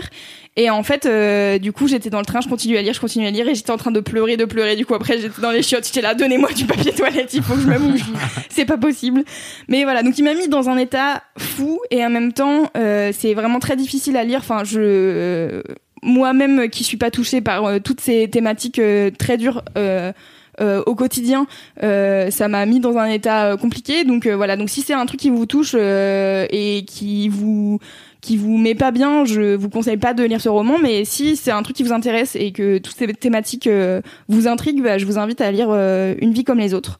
Euh, c'est hyper bien, hyper touchant et en même temps je comprends la critique faite comme quoi c'est un espèce de truc où tout arrive au même personnage, c'est abusé. Moi-même des fois j'étais là mais en fait c'est pas possible. Des fois je lisais vraiment vite en me disant genre non bon alors ça bon ok d'accord j'ai compris, je vois l'idée. Euh, et puis euh, et voilà. Mais les gens oublient qu'il y a vraiment des personnes Bah à oui, qui hein. Il arrive À des merdes euh, tout, euh. sans arrêt. Ouais. Mais et là des vraiment merdes hardcore, tu vois. Ouais, ouais. Donc, euh, il faut pas croire que hum, euh, la roue tourne pour tout le monde et c'est Ouais. pas vrai, tu vois. Il y a des gens qui vivent une- dans la misère noire toute leur vie, qui s'en sortiront jamais. Il y a qu'à voir comment vit la moitié de l'Inde, tu vois, avec des enfants qui sont sans cesse euh, violés, euh, drogués, tués. Bien euh, sûr, mais en fait, tu tu, vois. vois, là, on est dans un, on est dans un milieu vraiment de, une espèce de milieu artistique. Lui, il a vraiment, il est entouré par plein de gens, plein d'amis qui vraiment prennent soin de lui et veulent qu'il aille bien, etc. Et en fait, pendant tout le roman, il, refuse euh, catégoriquement d'aller voir un psychiatre. Et tous ses amis sont là, mais en fait, il y a un moment donné, il faut que tu livres tout ce que tu as sur le corps parce que en fait, tu veux pas le faire à nous, mais peut-être que quelqu'un peut t'aider et tout. Et il refuse catégoriquement et il y a plein d'explications de pourquoi il refuse, etc. Et c'est, je trouve que c'est compréhensible. En fait, je trouve que l'évolution du personnage, même si c'est pas ce que j'attendais, c'est euh, c'est compréhensible parce qu'en fait, euh, a priori, si t'avais, enfin, en fait, j'en sais rien puisque j'ai jamais vécu un truc comme ça, tu vois. Mais je me dis, euh, je, enfin, je comprends que ça évolue pas comme. Oui, c'est pas juste. A plus B égale tu Ouais. dois faire ça. Quoi. Et en fait, c'est ça que j'ai trouvé intéressant aussi dans le roman, c'est comment tu t'attends à ce qu'un roman évolue. C'est que euh, un truc qui se passe pas bien, enfin dans une histoire euh, basique de cinéma ou de ou de roman, c'est euh, bon bah il y a un, un personnage, il lui arrive un truc, ça se passe pas bien. Après, enfin tu vois, c'est ce qu'on t'apprend quand t'es en sixième, euh, comment construire une histoire, tu vois. Et puis à la fin, il y a une résolution. Bah en fait, la résolution, c'était pas celle que j'attendais. Et ça c'est cool parce que c'est un truc euh, aussi étonnant de, de la part d'un roman que voilà que je voilà Qui t'amène pas là où je suis perdue dans ce que je dis mais voilà j'ai beaucoup aimé j'ai beaucoup aimé ce livre et euh, et c'était ouais en fait j'ai trouvé ça difficile mais je trouve que comme on disait euh, je sais plus pour euh, certains films. Ah oui c'est Fab euh, pendant un épisode il parlait des chatouilles et disait bah c'est un film compliqué à regarder parce qu'en fait euh, ça parle de pédophilie euh, et etc bah en fait euh, ça c'est pareil. Je trouve que c'est un livre. Et en fait je pense que le côté du livre c'est qui est compliqué c'est aussi que bah t'imagines. Euh, et je sais pas ce qui est le pire entre imaginer et voir des images. Mais en tout cas euh, c'est un truc où vraiment enfin moi je, je visualisais des trucs et j'étais là pff, oh là là là là c'est compliqué. Ouais. et euh, et donc c'est la puissance aussi de du livre et de lire des histoires comme ça quoi. Donc euh, donc voilà. Comment s'appelle l'auteur, t'as dit? Anya Yana Guiara C'est une femme? Je Anya, pensais que c'est oui. Américain le roman? Américaine ouais. Euh, voilà en, en anglais ça s'appelle A Little Life. Et en fait ce qui est ça qui est impressionnant je lisais après un peu des critiques littéraires et tout parce que ça m'a ça m'a intrigué et en fait il y a des il y a des critiques donc qui trouvent que c'est too much et il y en a qui disent que c'est brillant parce qu'en fait par le nom qui s'appelle donc euh, A Little Life ou Une vie comme les autres et par tout ce que, qui se passe dans le livre, tu c'est complètement l'inverse, mais elle arrive à te à te plonger dedans au début en te disant genre t'inquiète c'est normal on va on est dans un roman normal tu vois et puis après tu lis le reste et t'es là je me suis bien fait niquer. Mais mais en fait euh, c'est ça qui est c'est ça qui est fort je trouve que du coup c'est bien écrit et, euh, et moi j'ai vraiment euh, j'ai vraiment adoré. Trop voilà. c'était mon kiff euh, qui est pas très funky voilà Pas grave, ça a l'air très cool. Euh, Ouais, ouais, ça a Enfin, l'air très cool. super. c'est très Intéressant. intéressant, ouais. Euh, voilà donc c'est un peu déprimant mais c'est bien Trop, trop hâte que tu me le prêtes pour que je le laisse sur mon bureau. Bah. Kalindi dit ça car elle a une éducation depuis six mois sur son bureau, voilà. Euh, mais de toute manière, euh, je l'ai acheté en e-book, donc euh, voilà. Eh ben écoute, moi je me suis mis Blâme. au e-book C'est vrai? Et je- bah, cet été parce que pareil j'ai lu un bouquin de 1000 pages qui s'appelle Le goût du bonheur qui est hyper déprimant et après il y a Ah, deux yes. autres bouquins de 1000 pages qui sont tout aussi déprimants. Oh. J'ai lu les trois en genre 10 jours. Les recommandations estivales. C'est clair. en été, n'hésitez pas à lire des romans hyper clair. déprimants. Et Naël me disait mais arrête de lire ce truc. J'étais là ah, ah, tout le monde meurt. Ça s'appelle le goût du bonheur et en fait c'est la guerre et les hommes meurent au front. Et... Et Naël me disait mais tu veux pas lire des trucs d'été genre euh, avec des histoires d'amour sympa Ma en tante m'a dit pareil. Guillaume Musso, tu vois Non. Mais euh, jamais. Mais euh, du coup en fait quand j'ai eu fini le premier, d'ailleurs c'est des livres que mon que m'a passé Esther bien avant que tu me passes euh, le livre Mais que tu m'as passé donc tu vois je lis Ah mais oui. voilà, il faut du temps et euh, et en fait, à la fin du roman, j'étais tellement prise dans l'histoire euh, de l'héroïne qui s'appelle Gabrielle. Ça fera l'objet, je pense, d'un autre Laisse-moi kiffer. Ce sera mon gros kiff. Je vous raconterai en détail. Mais euh, c'était tellement passionnant euh, et ça se terminait sur une note tellement peu positive que je me suis dit, vas-y, bah les couilles. En fait, je me télécharge une application de liseuse sur mon téléphone pour pouvoir m'acheter les romans qui suivent Ouais. parce que je me voyais pas passer encore euh, quelques jours. Mais du coup, sans tu lis sur ton. T'as lu je 1000 lis sur pages sur ton écran de téléphone? Ouais, euh, Rakuten, ça s'appelle Kobo. Rakuten Kobo. Ah oui, oui. Et tu t'achètes les bouquins Ouais, et franchement ouais, c'est comme une liseuse tu vois sauf que c'est juste un petit format mon mec le, le lisait déjà euh, sur son téléphone et je dis Ah attends ouais comment tu peux faire ça? Et en fait ça passe tu vois franchement Ah ouais ouais. J'aurais trop du mal, je pense. non franchement ça va Bah déjà, euh, quand je suis partie, là, euh, je suis partie trois mois en Inde euh, l'année dernière. Et euh, du coup, j'ai dû prendre. Enfin, euh, j'avais pas assez de place pour prendre des livres. Et du coup, j'ai dû prendre une liseuse. Vraiment, moi, ça me coûte de lire sur Ah une ouais, je liseuse. ouais. Vraiment. Enfin, de pas sentir le poids du livre et même de. Savoir où t'en es. J'aime bien relire des trucs et du coup, je suis là. Ah ouais, mais Ouais. je savais à peu près où c'était dans le livre. Là, je suis obligée de faire page par page. Je sais Mm. plus où retourner. Enfin. non mais ça a plein d'inconvénients mais ça a Ouais. quand même le gros avantage Ah bah, d'être facilement de place. consommable Ouais. et Bon, Et dans euh, Une vie comme les autres, il y a des passages euh, tellement passionnants sur. euh, En fait, comme ça suit euh, c'est les personnages pendant une trentaine d'années, il y a des, il y a Ah. plein de passages hyper euh, intéressants sur l'évolution bah, de la carrière, l'évolution de l'amitié. Mm. Euh, et il y a une définition de l'amitié qui est trop bien. Je vous la mettrai dans le dans les notes du podcast. euh, je vous la noterai. Euh, je recopierai sur un papier. Qui est trop belle que j'ai envoyé tout de suite à une copine que j'ai trouvé trop trop bien sur pourquoi est-ce que les relations amicales prendraient pas autant de place que les relations amoureuses. Que j'ai Mm. trouvé ça j'ai trouvé ça hyper beau et, et des questionnements en fait des personnages sur il y en a il y a un couple qui fait le choix de pas avoir d'enfants par exemple et ils sont là genre bon maintenant on a 40 ans est-ce qu'on a bien fait de pas avoir d'enfants? Est-ce que c'était une bonne idée ou pas etc enfin bref trop trop intéressant. En fait, dans toutes ces histoires euh, un peu déprimantes, il y a aussi en plus euh, plein de questionnements sur la vie que j'ai trouvé hyper, euh, hyper philosophique et hyper intéressant euh, à questionner, en tout cas. Voilà. Mhm. J'en ai fini bien. avec ce kiff, euh, voilà, euh, sérieux, on peut le dire. C'est sérieux, mais c'est une belle recommandation. Ouais, oui. Euh, Alix, tu veux enchaîner? Ça marche. Alors moi, mon gros kiff, c'est un film que j'ai vu euh, non pas une, mais bien deux fois ce week-end au cinéma. Euh, donc c'est. euh, Je l'ai toujours pas vu, mais. bah oui, mais c'est pour ça en fait que du coup. euh, Tu veux en non, parler? euh, C'est voilà. Fast and Furious. C'est pour ça que tu veux en parler.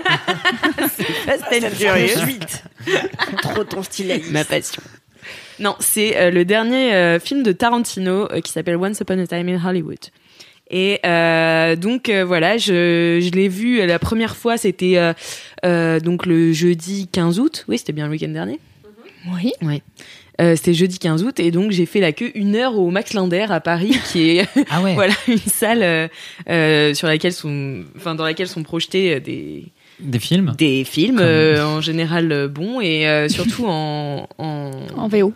En pellicule. Oh, en pellicule. Voilà, donc Ah, je l'ai vu en pas. 35 Ah mm. ouais. Ah, je savais pas que c'est d'accord. Ouais, là il était en il était en pellicule. Donc c'était euh, c'était hyper cool de retrouver même si c'est dur euh, au départ parce que je, quand je vais au cinéma en général je vais au MK2 donc euh, je sais jamais en pellicule mais euh, mais c'était marrant de retrouver ce grain en fait et qui allait super bien au film parce que c'est un film du coup qui euh, qui est ancré dans les années euh, bah, 60, enfin c'est en 69 que ça se passe.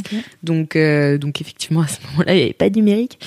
Euh, voilà, et donc c'est l'histoire de Rick Dalton et de Cliff Booth qui sont euh, un acteur euh, de série B et euh, sa doublure, sa, sa- son cascadeur attitré en fait qui lui ressemble comme deux gouttes d'eau. Et c'est aussi son homme à tout faire, donc il, il, il le suit partout parce que bah le mec complètement euh, est complètement zinzin. Donc euh, il a il a défoncé sa bagnole il a plus de permis donc il faut quelqu'un pour le conduire partout. Puis bon voilà. Et euh, donc voilà c'est l'évolution de ces, ces, ces deux anti-héros en fait dans un qui sont complètement fictifs inspirés de personnages réels mais qui sont fictifs dans le dans le film. Et par contre tout le reste est vrai. Donc euh, c'est en 69 à Hollywood. Et c- 69 donc c'est l'année euh, du meurtre de Sharon Tate qui est une actrice euh, qui était la femme euh, du réalisateur euh, Roman Polanski à l'époque. Et du coup euh, c'est euh, donc c'était sa femme qui s'est fait euh, assassiner par euh, le la secte euh, de Charles Manson. La famille. la Ah. famille. Voilà donc qui était euh, C'est mon histoire préférée.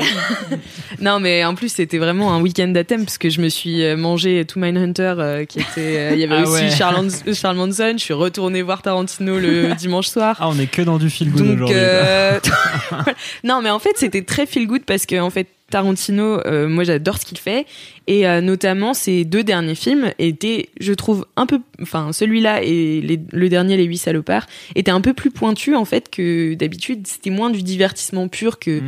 Django, que Kill Bill, euh, voilà. Et en fait, euh, j'adore, j'adore cette tournure que que prend son son œuvre. Et euh, c'est vrai qu'il a été pas mal critiqué sur ce dernier film, notamment parce que beaucoup de gens, euh, enfin, comprennent pas où il va. C'est vrai que c'est très confusant, c'est des flashbacks de flashbacks, des machins dans les trucs, enfin. Ouais. Mais c'est une leçon de mise en scène et de construction de personnages, c'est impressionnant en fait. C'est c'est vraiment voilà, je vais t'apprendre comment on construit des personnages. Et certes, on voit pas trop où il va, mais en fait, euh, une fois que, que, que est venu le moment final, tu fais ah ok, ah ok c'était ça. En fait, moi ça m'a fait ça.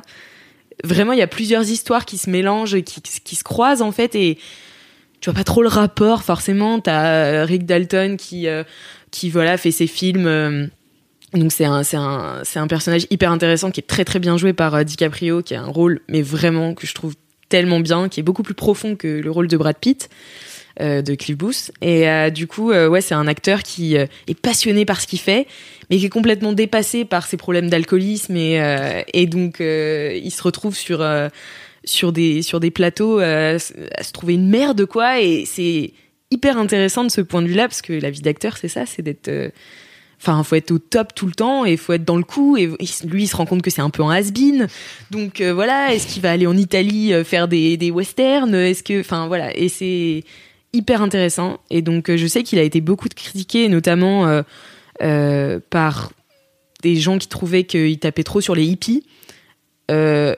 Alors moi, je suis déjà c'est faux parce qu'en fait les seuls hippies qu'il voit parce qu'il dans le film donc qui- à chaque fois qu'il voit les- la famille de Manson qui passe il dit euh, fucking hippies euh, machin enfin bon il les insulte et tout mais Et ces que- gens-là méritaient d'être euh, insultés. Hein. Ouais, on mais- peut pas cracher sur ça. bah oui mais en soi il savait pas que c'était la famille de Manson à ce moment-là mais en fait en disant fucking hippies c'est pas que Tarantino critique le mouvement hippie c'est que ces mecs-là c'est des vieux cons et que c'est des anti-héros et que quand ils voient les hippies passer qu'il y a une nouvelle génération ils sont Ouais. là fucking hippies et en fait ça m'agace que les gens pensent enfin ça m'agace les gens pensent ce qu'ils veulent bien sûr mais en fait je trouve ça un peu déroutant que les gens pensent que c'est du coup la vie de Au Tarantino premier degré. et que du coup ils critiquent les hippies à l'heure où aujourd'hui il faut faire attention au réchauffement climatique je suis là faut- ça mélange tout Ça n'a sens. pas de sens. D'accord. D'accord. voilà après L'Amazonie euh, brûle, Alix.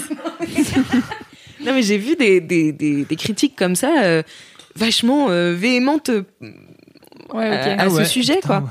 Sur des Bon, après, il y a euh, aussi beaucoup de critiques euh, qui disent que les femmes sont maltraitées euh, chez Tarantino. Ce qui- Il y a beaucoup de rumeurs, effectivement, où Tarantino traite assez mal ses actrices euh, et est très fan de leurs pieds. Et il y a effectivement beaucoup, Beaucoup de ce- beaucoup, beaucoup de- beaucoup de pieds Beaucoup dans, de pieds dans l'œuvre de Tarantino. ouais. Ouais, Bah, notamment dans ce film, c'est abusé. Franchement, il, il en a abusé. Mais est-ce qu'il a pas fait exprès? Mais parce que pour moi, c'est une revanche en fait qui prend contre euh, ces. Enfin, du coup, il filme les hippies, ce sont des femmes. Il y en a quelques-uns qui sont des hommes, mais on voit surtout des femmes. Et pour moi, c'est une sorte de revanche. Il est. Je sais pas, mais c'est vrai qu'il a un peu abusé des pieds. Et, euh, et c'est vrai que le film était annoncé comme étant l'histoire de Sharon Tate, etc. Et elle a pas un rôle euh, prédominant. Mais en fait, c'est là que les gens ont, ont pété un plomb parce Ouais. qu'en fait, Tarantino, il a jamais dit que ce serait un film sur Manson et sur Mais Sharon Tate. hein. Il a ça. dit que ça prenait comme toile de fond Ouais. l'Amérique de Charles Manson et, et du meurtre de, de Sharon Tate. Ça, ça voulait pas dire que ça allait être l'intrigue principale du ça. film, tu vois. Sauf Exactement. qu'en fait, je pense que les gens sont complètement. euh, euh, je pense que les gens sont, un- alors, euh, sont aussi allés au cinéma pour voir. De, du gore et pour voir l'histoire de Sharon Ouais. Tate Ouais. euh, portée à l'écran parce que en fait évidemment qu'on a envie de voir tu vois moi j'avoue que c'est une histoire qui me fascine et j'ai vu un milliard de films d'horreur parce que t'as beaucoup de films d'horreur qui ont pris cette Qui histoire euh, inspirés de ouf, ouais. voilà et qui ont un peu transformé donc qui l'ont pas forcément assassinée comme elle a été assassinée etc ce qui a beaucoup fait chier Polanski à un moment donné qui en avait plein le cul qu'en fait on réécrive en permanence l'histoire de sa femme qui s'était quand même fait buter avec son enfant dans le Mm. bide tu vois quand même la pire histoire et, euh, et voilà, mais donc je pense qu'il y avait ce truc-là et que les gens du coup ont été aussi déçus mais n'ont pas voulu l'admettre parce qu'en fait euh, ils voulaient Ouais. voir du gore dès le début avec euh, ce qui s'est passé et je crois que c'est la fin du film euh, donc euh, Bah, il y a, il y a quelques scènes qui sont gore, mais c'est pas, en fait, c'est pas gratuit comme ça a pu l'être. Enfin, pas gratuit, gratuit, mais genre du divertissement. Mhm. Ici, c'est la violence est hardcore, c'est-à-dire que la scène est dure à regarder, mais c'est pas gratuit. Enfin, c'est pas. euh, En fait, c'est pour moi, c'est un film qui est écrit par un, un, un petit garçon qui a grandi donc dans- en voyant tous ces films hollywoodiens et tout. quoi. Ah ouais, ouais, non, mais non, si, c'est. Non mais ouais, c'est- vrai. En fait, j'ai- mec l'impression au que c'est vidéo club toute sa jeunesse, il Ouais. a fait tout ce qu'il pouvait. ouais, c'était un mec, euh, ce mec-là, il, il- enfin, il a, il a, il a pas fait d'études, il a, il s'est, enfin, littéralement éduqué par les films. Et du coup, pour moi, c'est lui qui regarde euh, en arrière, en fait. Et oui, il y a plein de trucs qui sont pas euh, forcément nécessaires à l'histoire et tout, mais c'est hyper touchant parce que j'ai l'impression que c'est, tout ce qui sort de sa tête. Il a, il a quel âge Tarantino. Il est né en quelle année? Ouais, il, doit avoir, euh, il doit être dans sa 60, cinquantaine, euh, cinquantaine bien tassée. Euh, là, ouais. 60, ouais, moi j'aurais dit aussi. Je sais Ok. pas. Mais Parce que il en fait, né euh, dans- oui, si, il est, si en 69 il était né et que c'est un truc qui a marqué genre son enfance ou son adolescence, Ouais, c'est ça. ça. peut être compréhensible que ça soit un truc qu'il est. Attends, Même en plus, c'est, c'est en plus c'est un peu une critique. euh, tu vois, il a toujours fait des scènes un peu longues avec plein de trucs qui potentiellement peuvent être un peu. C'est un cinéaste qui aime bien Mm. laisser traîner la caméra et tourner depuis toujours. Bien donc sûr. euh, dire là, euh, ah, il y a des scènes qui servent à rien. non mais les gens des se sont longueurs, pour les là, genre. derniers aussi hein. franchement le dernier je me souviens que tout le monde avait râlé Ouais. disant c'est long on se fait Ah, les huit chier c'est hyper pas. violent pour rien moi j'avais adoré mais Ouais, bon, moi, j'ai adoré. Mais du coup, ouais, après, c'est vrai qu'il y a certains points qui sont discutables et franchement, je l'entends, mais juste en fait, euh, voilà, je- j'ai trop kiffé et c'est franchement un film à voir, je pense. Ouais. Et, euh, et au-delà de ça, il est trop cool, il est tellement marrant, mais j'ai tellement ri. Enfin, tu sais, il a ce pouvoir de faire d'un un personnage cool, tu sais, de. Un anti-héros, un personnage ouais. un cool. anti-héros et pourtant tu le regardes et t'es mort de rire. Et il y a une scène avec euh, DiCaprio. Alors, si vous allez le voir au ciné, euh, n'hésitez pas à regarder ce moment parce que franchement, j'y suis allée avec deux potes. Les deux n'avaient pas remarqué. Euh, Il y a un moment, DiCaprio se pète les plombs dans sa caravane. C'est une scène incroyable. Et en fait, il regarde dans le, dans le miroir, il se parle à lui-même. Et en fait, par le reflet du miroir, il regarde dans la caméra. Et du coup, j'ai regardé DiCaprio, j'étais là, c'est à moi qui parle. C'est DiCaprio en train de me parler. Trop marrant. Non mais ouais, du coup c'est vraiment, enfin j'ai trouvé ça, j'ai trouvé que c'était un excellent film, donc euh, Trop cool. je le recommande. Trop cool. Trop bien. Trop hâte d'aller le voir. Merci Alix. C'est Ah, cool. fun fact, Charles Manson, il a vécu en colocation avec, euh, avec Donny Wilson, l'un des chanteurs des Beach Boys. Mais Mais oui, parce que Charles Manson il faisait de la Il musique faisait en de fait. la musique, il y a des chansons d'ailleurs de Charles Manson et Ouais. Donny Wilson euh, qui doivent être trouvables sur internet. Et euh, c'est un gros fan de musique, ouais. Ouais, c'est un Donc, délire. il Eh vivait ouais, en coloc comme quoi. avec un Beach Boy. Même les monstres ont Mais- des passe-temps. Mais en fait, il Ouais. s'est inspiré de sa, enfin sa, euh, sa théorie là, enfin sa, comment on dit, sa secte. Il Ouais. l'a basé sur une chanson des Beatles. Ouais, sur tout l'album blanc, ouais. enfin la Helter Specter et, et Skelter, c'est ça je crois. Helter Skelter. ouais. Ouais. Et du coup il est là. Bah c'est ça, hein, c'est à cause de ça. Mais Ouais. du coup faut tous les tuer. Ok. Complètement. Alors, euh, je précise qu'Alix y connaît très bien en serial killer, non pas parce que euh, elle-même a envie de se lancer, mais simplement, Un nouveau choix de carrière. mais simplement parce que la criminologie est une de ses passions. Euh, et je voudrais préciser pour les auditeurs de Laisse-moi kiffer que euh, à la base elle voulait parler de Mindhunter, donc la série de Netflix sur les débuts de, du profiling. Ouais. Euh, et en fait, euh, je lui ai dit ouais, mais alors il y a Camille qui a déjà parlé euh, de Ted Bundy et de C'est vrai que sur le créneau Alors, serial bon, killer, il y a du monde. hein, Du dans- coup, je me suis dit peut-être c'était un peu redondant. Mais euh, n'hésitez pas à aller lire les articles de- d'Alix sur Mindhunter, sur Mademoiselle. Je vous mettrai euh, des petits liens. Ça Euh, vous mettra de bonne humeur. Voilà, on adore. C'est toujours sympa. Mais c'est fou que, alors juste une petite parenthèse, c'est fou parce qu'on parle souvent toi et moi de films d'horreur et donc t'es une flippette, t'as pas envie Ouais. d'aller les voir. C'est fou que du coup, euh, premier truc que t'es fait vendredi soir en rentrant chez toi, c'est de te caler devant Netflix et regarder Mindhunter parce que pour le coup, il y a un degré de vérité quand même plus important que dans n'importe quelle connerie de type Paranormal Activity, tu vois. Ouais, mais Excellent. mais bien sûr, mais parce que j'adore en fait les, les thrillers euh, psychologiques et tout, mais c'est juste que les jumpscares, moi en Ah oui, fait ça me terrifie, c'est-à-dire que après je suis en hyperventilation pendant des heures et tout, euh, je peux pas rentrer chez moi, les histoires de possession. d'exagération non. je suis pas une drama queen. Non, mais euh, mais les les, histoires de possession aussi des esprits, enfin tu vois les histoires d'horreur comme ça, ça me quoi. Ah, ça te, ouais, ça te, après, ah ça ouais, te ça reste me met collé, mal à euh, l'aise quoi. Alors que les gens Alors que le intrinsèquement mauvais, non. serial killer, ça va. Après, je reprends mes mots. Non mais en fait, ce qui m'intéresse dans les serial killers, c'est de me dire, c'est des gens que je pourrais croiser dans la rue. Qu'est-ce qui fait que eux, ils, Ils ont pètent les plombs et pas moi, tu vois? Et c'est ça que je trouvais hyper Je intéressant. pense que c'est ça qui fascine plein de gens Bah, en fait. bien sûr. Je mettrai ton article. T'avais fait un article pour. euh, j'adore les. Enfin, bon, ouais, pas j'adore les, les séries euh, Ouais, les tueurs en série. J'adore euh, binge watcher des séries sur les et des documentaires sur les tueurs en série. Est-ce grave docteur? Je vous mettrai le lien Oui. dans les notes du podcast. Euh, bah merci Alix. Pas de problème. Excellent. Allez voir Tarantino. Dites-nous dans les commentaires ce que vous en avez pensé. Euh, et puis Kalindi ou Cédric pour le prochain? Comme moi aussi, c'est du cinéma. Ok, alors. euh, Ah, bah, moi, c'est de la littérature. non, c'est vrai. Bien- aujourd'hui, oh Bienvenue, bienvenue dans la rentrée littéraire de, de Mademoiselle, c'est clair. Euh, non, je fais la suite de la de mon appel à de mon appel De à appel participation de la dernière fois ça, j'avais oublié. sur les livres avec des chiens. Car les livres avec les chiens, c'est c'est c'est une de mes passions. J'aime bien les livres avec des chiens et donc je, je voulais parler de livres avec les chiens la dernière fois mais je l'avais pas euh, préparé. préparé. Ah oui. Donc j'avais dit envoyez-moi vos livres avec des chiens et on en fait des kiffs participatifs.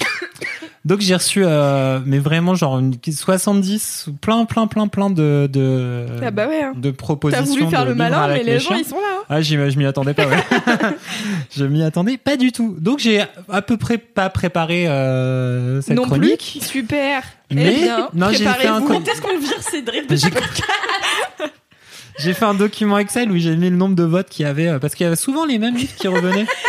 chier à faire un document et après, j'ai pas, pré pré- j'ai pas préparé Après, le il a pas lu les, les, les, les synopsis, il s'en fout. Donc, en fait, il y en a, il y en a deux, euh, il y en a deux pour, euh, pour aujourd'hui. Le premier, c'est un livre un peu pour enfants, mais euh, pour enfants, euh, pour enfants adultes. Non, je sais pas comment dire. Qui s'appelle Chien bleu. Ah, Donc Chien bah, bleu, ouais. c'est un livre ouais, plutôt pour enfants, mais Ah, bon, c'est un l'histoire livre elle est quand même. euh, quelque chose. C'est un album Oui. de l'école des loisirs. Ouais, mais c'est pas, tu lis pas trop ça à 3 ans ou 4 ans, quoi. T'as- Ça fait un peu peur et tout. Tu C'est sais qu'il y a plus, des euh, enfants qui ont pomme plus de d'api, 4 ans, quoi. mais qui sont quand même des enfants. hein. Les enfants génération pomme d'api. Attends, alors, parce que tu son fils, il est pas encore, donc c'est pour Ouais, ça, il a pas le cap. Ah ouais, non, c'est clair. Mais oui, euh, Chien Bleu, moi je me souviens que. Toi, tu l'as lu, Chien bleu Notre école, elle était abonnée à l'école des loi- des loisirs. Tu des sais, loisirs, tu, ouais. tu reçois les livres chez toi et tout. Et Chien Bleu, je pense, que ça faisait partie des trucs que j'ai lus quand j'étais gosse. Après, euh, j'avais probablement, je sais pas, euh, 8-9 ans, mais. Bah ouais, moi je suis ça, complètement passé à côté. C'est sorti en 89, donc quand j'étais petit, c'était pas encore là. Ouais. Et en fait, c'est marrant parce que moi, quand je vais dans les biblio- dans les bibli- dans les libri- librairies ou bibliothèques pour acheter des des choupis euh, aux À gamins là, il y a chien bleu partout. Ouais. Et euh, du coup, c'est un classique euh, de la littérature enfance que j'avais pas du tout capté euh, jusqu'à ce que tout le monde me dise chien bleu, chien bleu, c'est vachement bien, chien bleu. Donc il y a eu vraiment genre 25 euh, Aucun souvenir de quoi ça parle. Ouais. Eh Et bien, comme t'as pas préparé. si, Ah, Mais attends, bleu. attendez, je peux juste revenir. sur- J'ai pas compris le truc du kiff participatif. Mais parce J'avais demandé aux gens désolée, hein, mais de j'ai pas compris en quoi ça va consister dans le futur.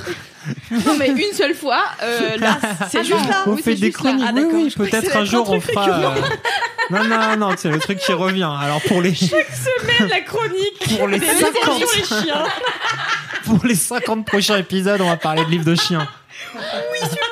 Et l'autre choix. Oui, merci. Ah, il y avait il y avait ah, il y a quelqu'un qui m'a envoyé Chien blanc, euh, livre donc déjà chroniqué à l'épisode 3 ou 4 de Bravo Cédric. de Laisse-moi kiffer. De Romain Gary, on le Ah, rappelle. de Romain Ah oui. Gary. Alors, Voilà. 3 ou 4, je pense que tu t'avances un peu. Ouais, je mais- pense que c'est beaucoup plus vieux que ça. Ouais. Ah ouais? Bon bah plus vieux que Non, toi. Enfin, plus, Plus récent. Plus ré- Et donc, euh, donc très bien. Euh, écoute, si tu as envie d'entendre la chronique de ce, tu peux retourner en arrière. Donc chien bleu. Je mettrai le lien dans les notes du podcast. Chien entendu. bleu, c'est donc euh, l'histoire d'un chien euh, qui est bleu. Jusque là, tout va bien. Yes Qui un jour s'approche de Charlotte, une petite fille qui se lie d'amitié avec euh, le chien bleu. Et donc qui en fait, ben, elle apprécie le caresse, joue avec lui et a envie de le ramener à la maison. Mais ses parents veulent pas euh, que le chien, eh ben, ils vivent avec elle et ils veulent pas euh, garder le chien à la maison.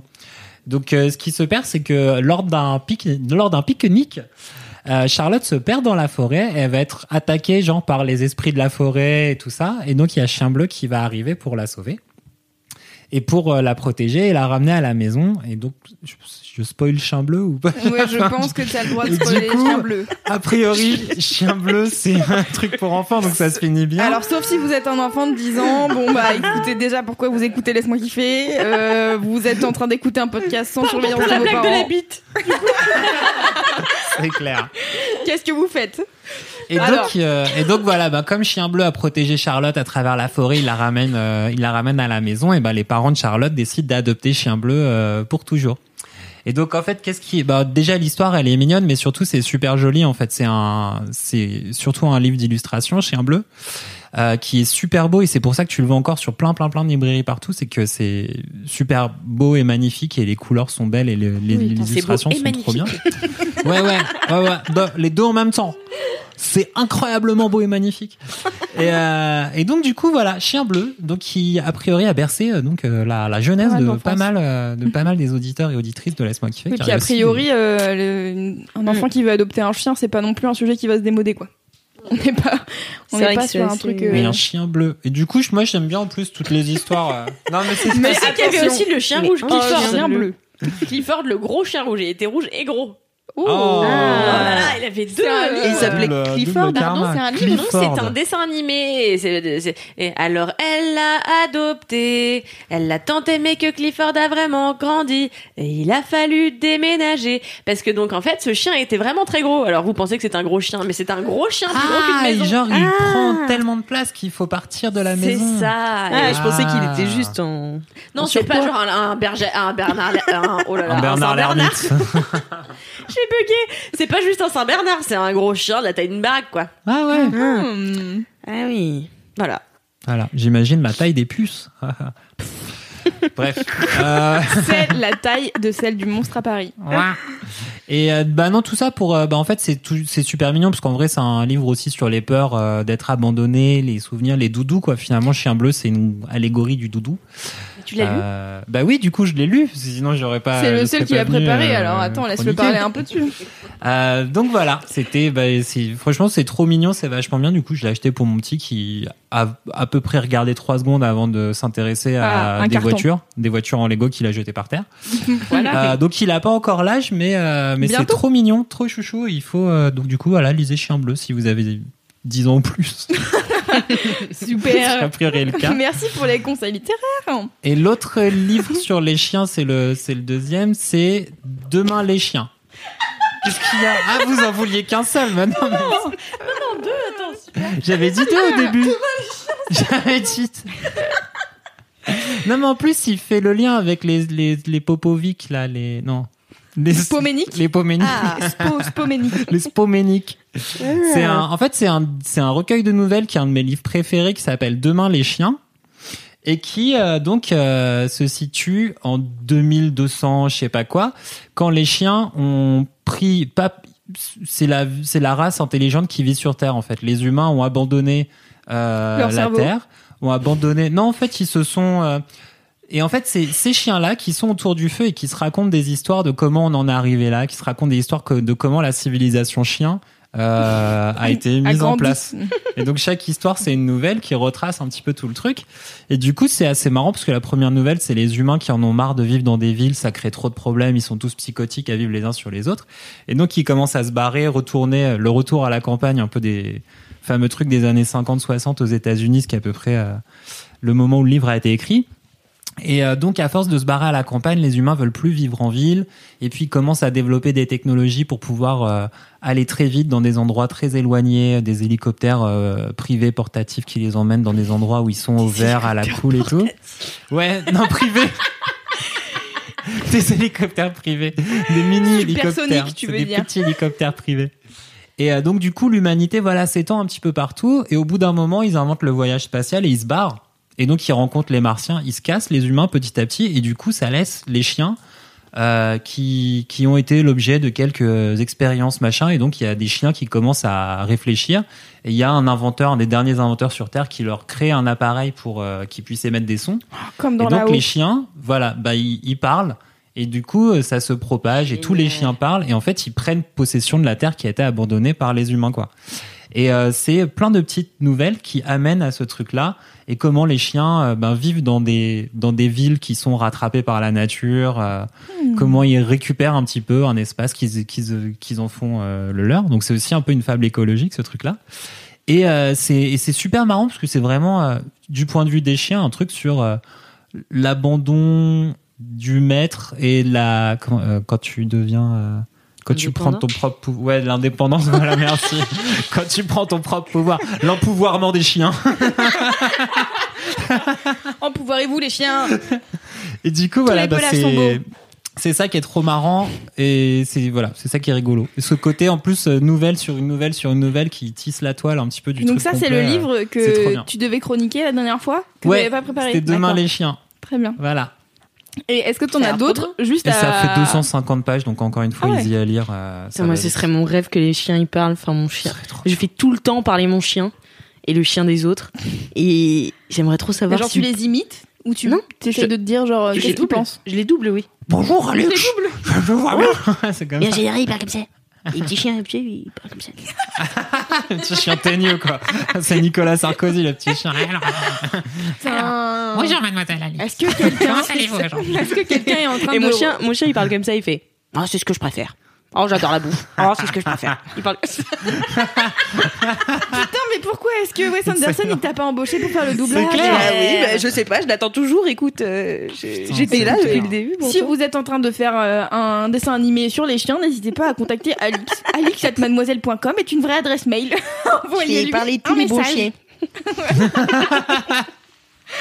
Et Cédric, est-ce que tu as d'autres euh, juste livres à citer sur euh, les chiens puisque tu as dit que tu en avais reçu plein mais comme tu en as préparé deux, on est OK, on est dans la catastrophe. On n'est Euh, pas ouais, obligé a, d'avoir tous les trucs mais si ça intrigue des gens d'avoir des livres sur les chiens car il y a plein de gens qui aiment les bons toutous. C'est vrai. Il y en a un surtout qui est vachement revenu, qui est, euh, qui, a- qui est. Alors, je suis pas allé beaucoup plus loin dessus, mais qui a l'air d'être une histoire assez touchante, qui parle d'autisme à travers, à travers la relation à un chien. Ça a l'air d'être totalement feel good aussi. Euh, je vais essayer de le retrouver. Pendant que j'essaie de le retrouver, il y a aussi Mon chien stupide de John Fante, qui est un excellent livre sur un père de famille un peu blasé euh, qui est plus vraiment respecté par personne et tout le monde se fout un peu de sa gueule et qui un jour récupère un espèce de gros chien dégueulasse qui pue dans la rue. Et euh, ce gros chien dégueulasse qui pue dans la rue, et ben il va euh, faire chier tous les gens qui le font chier. Et du coup, tout le monde lui dit mais débarrasse-toi de ce chien. Et lui, il se prend d'affection pour son gros chien dégueulasse qui pue, qui est stupide, Un film qui. et qui l'aide à, à se venger du monde. Ça va, c'est transformé en film par Yvan Attal et ça sortira en octobre. Yvan Attal Ah ouais. Putain, trop bien. Formidable. On en apprend tous les jours grâce à Kipo. Première sur l'info. Le bizarre incident du chien pendant la nuit de Mark Haddon, roman à la première personne, la première personne étant un enfant autiste qui enquête sur le meurtre du chien de la voisine. C'est si bien avec beaucoup de E et de N. C'était le D'accord. commentaire de paola.dss. Voilà. Voilà, vous avez trois livres, quatre livres. Ça a l'air trop bien demain les chiens. De, demain les chiens. Demain les chiens. Ouais. Grave. Ouais, c'est très cool. Les chiens bleus aussi, c'est très bien. Ça me fait penser à. Mais ça a l'air vraiment pour les enfants. Quoi. Plus par les enfants. ça me fait penser. T'avais présenté euh, Fondation d'Asimov. Ouais, c'est un peu. Oui, mais Et ça un me peu le fait même penser délire. un peu à ça, tu vois, genre. euh, Ouais, ouais. Avoir l'histoire de. T'avais présenté Fondation d'Asimov sur ce podcast. Ouais, Ouais. t'étais là aussi. Ouais, je pense vraiment que t'étais là.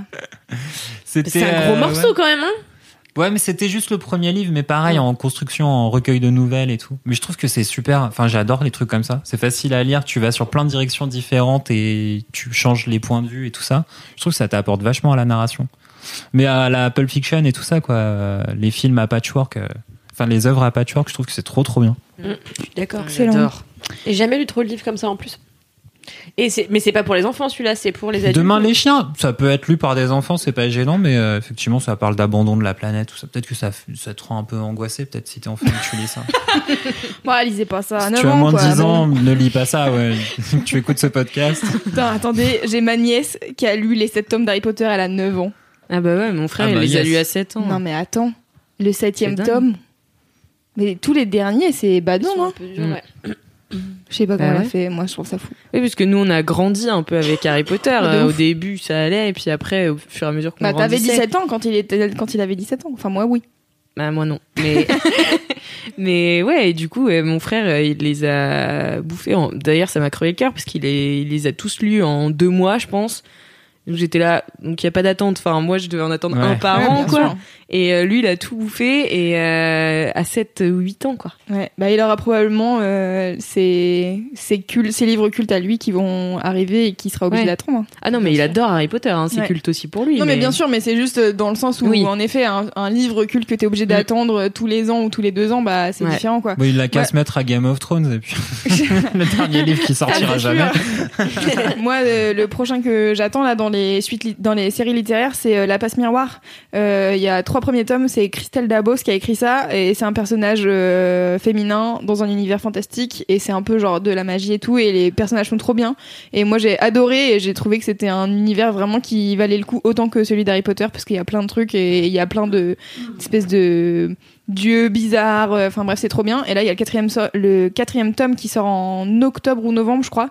Et j'ai juste trop hâte parce que du coup, j'ai lu le troisième et je pensais que c'était une trilogie et que c'était fini. Non, bien sûr que non. Donc euh, voilà, Bon, c'était ma digression sur euh, Ouais. le, Bien, la passe bien. miroir. Très c'est vachement, hein. euh, c'est Ouais. vachement attendu. C'est c'est super gros en fait le, la passe La miroir. passe miroir, ouais, de Ouais. ouf.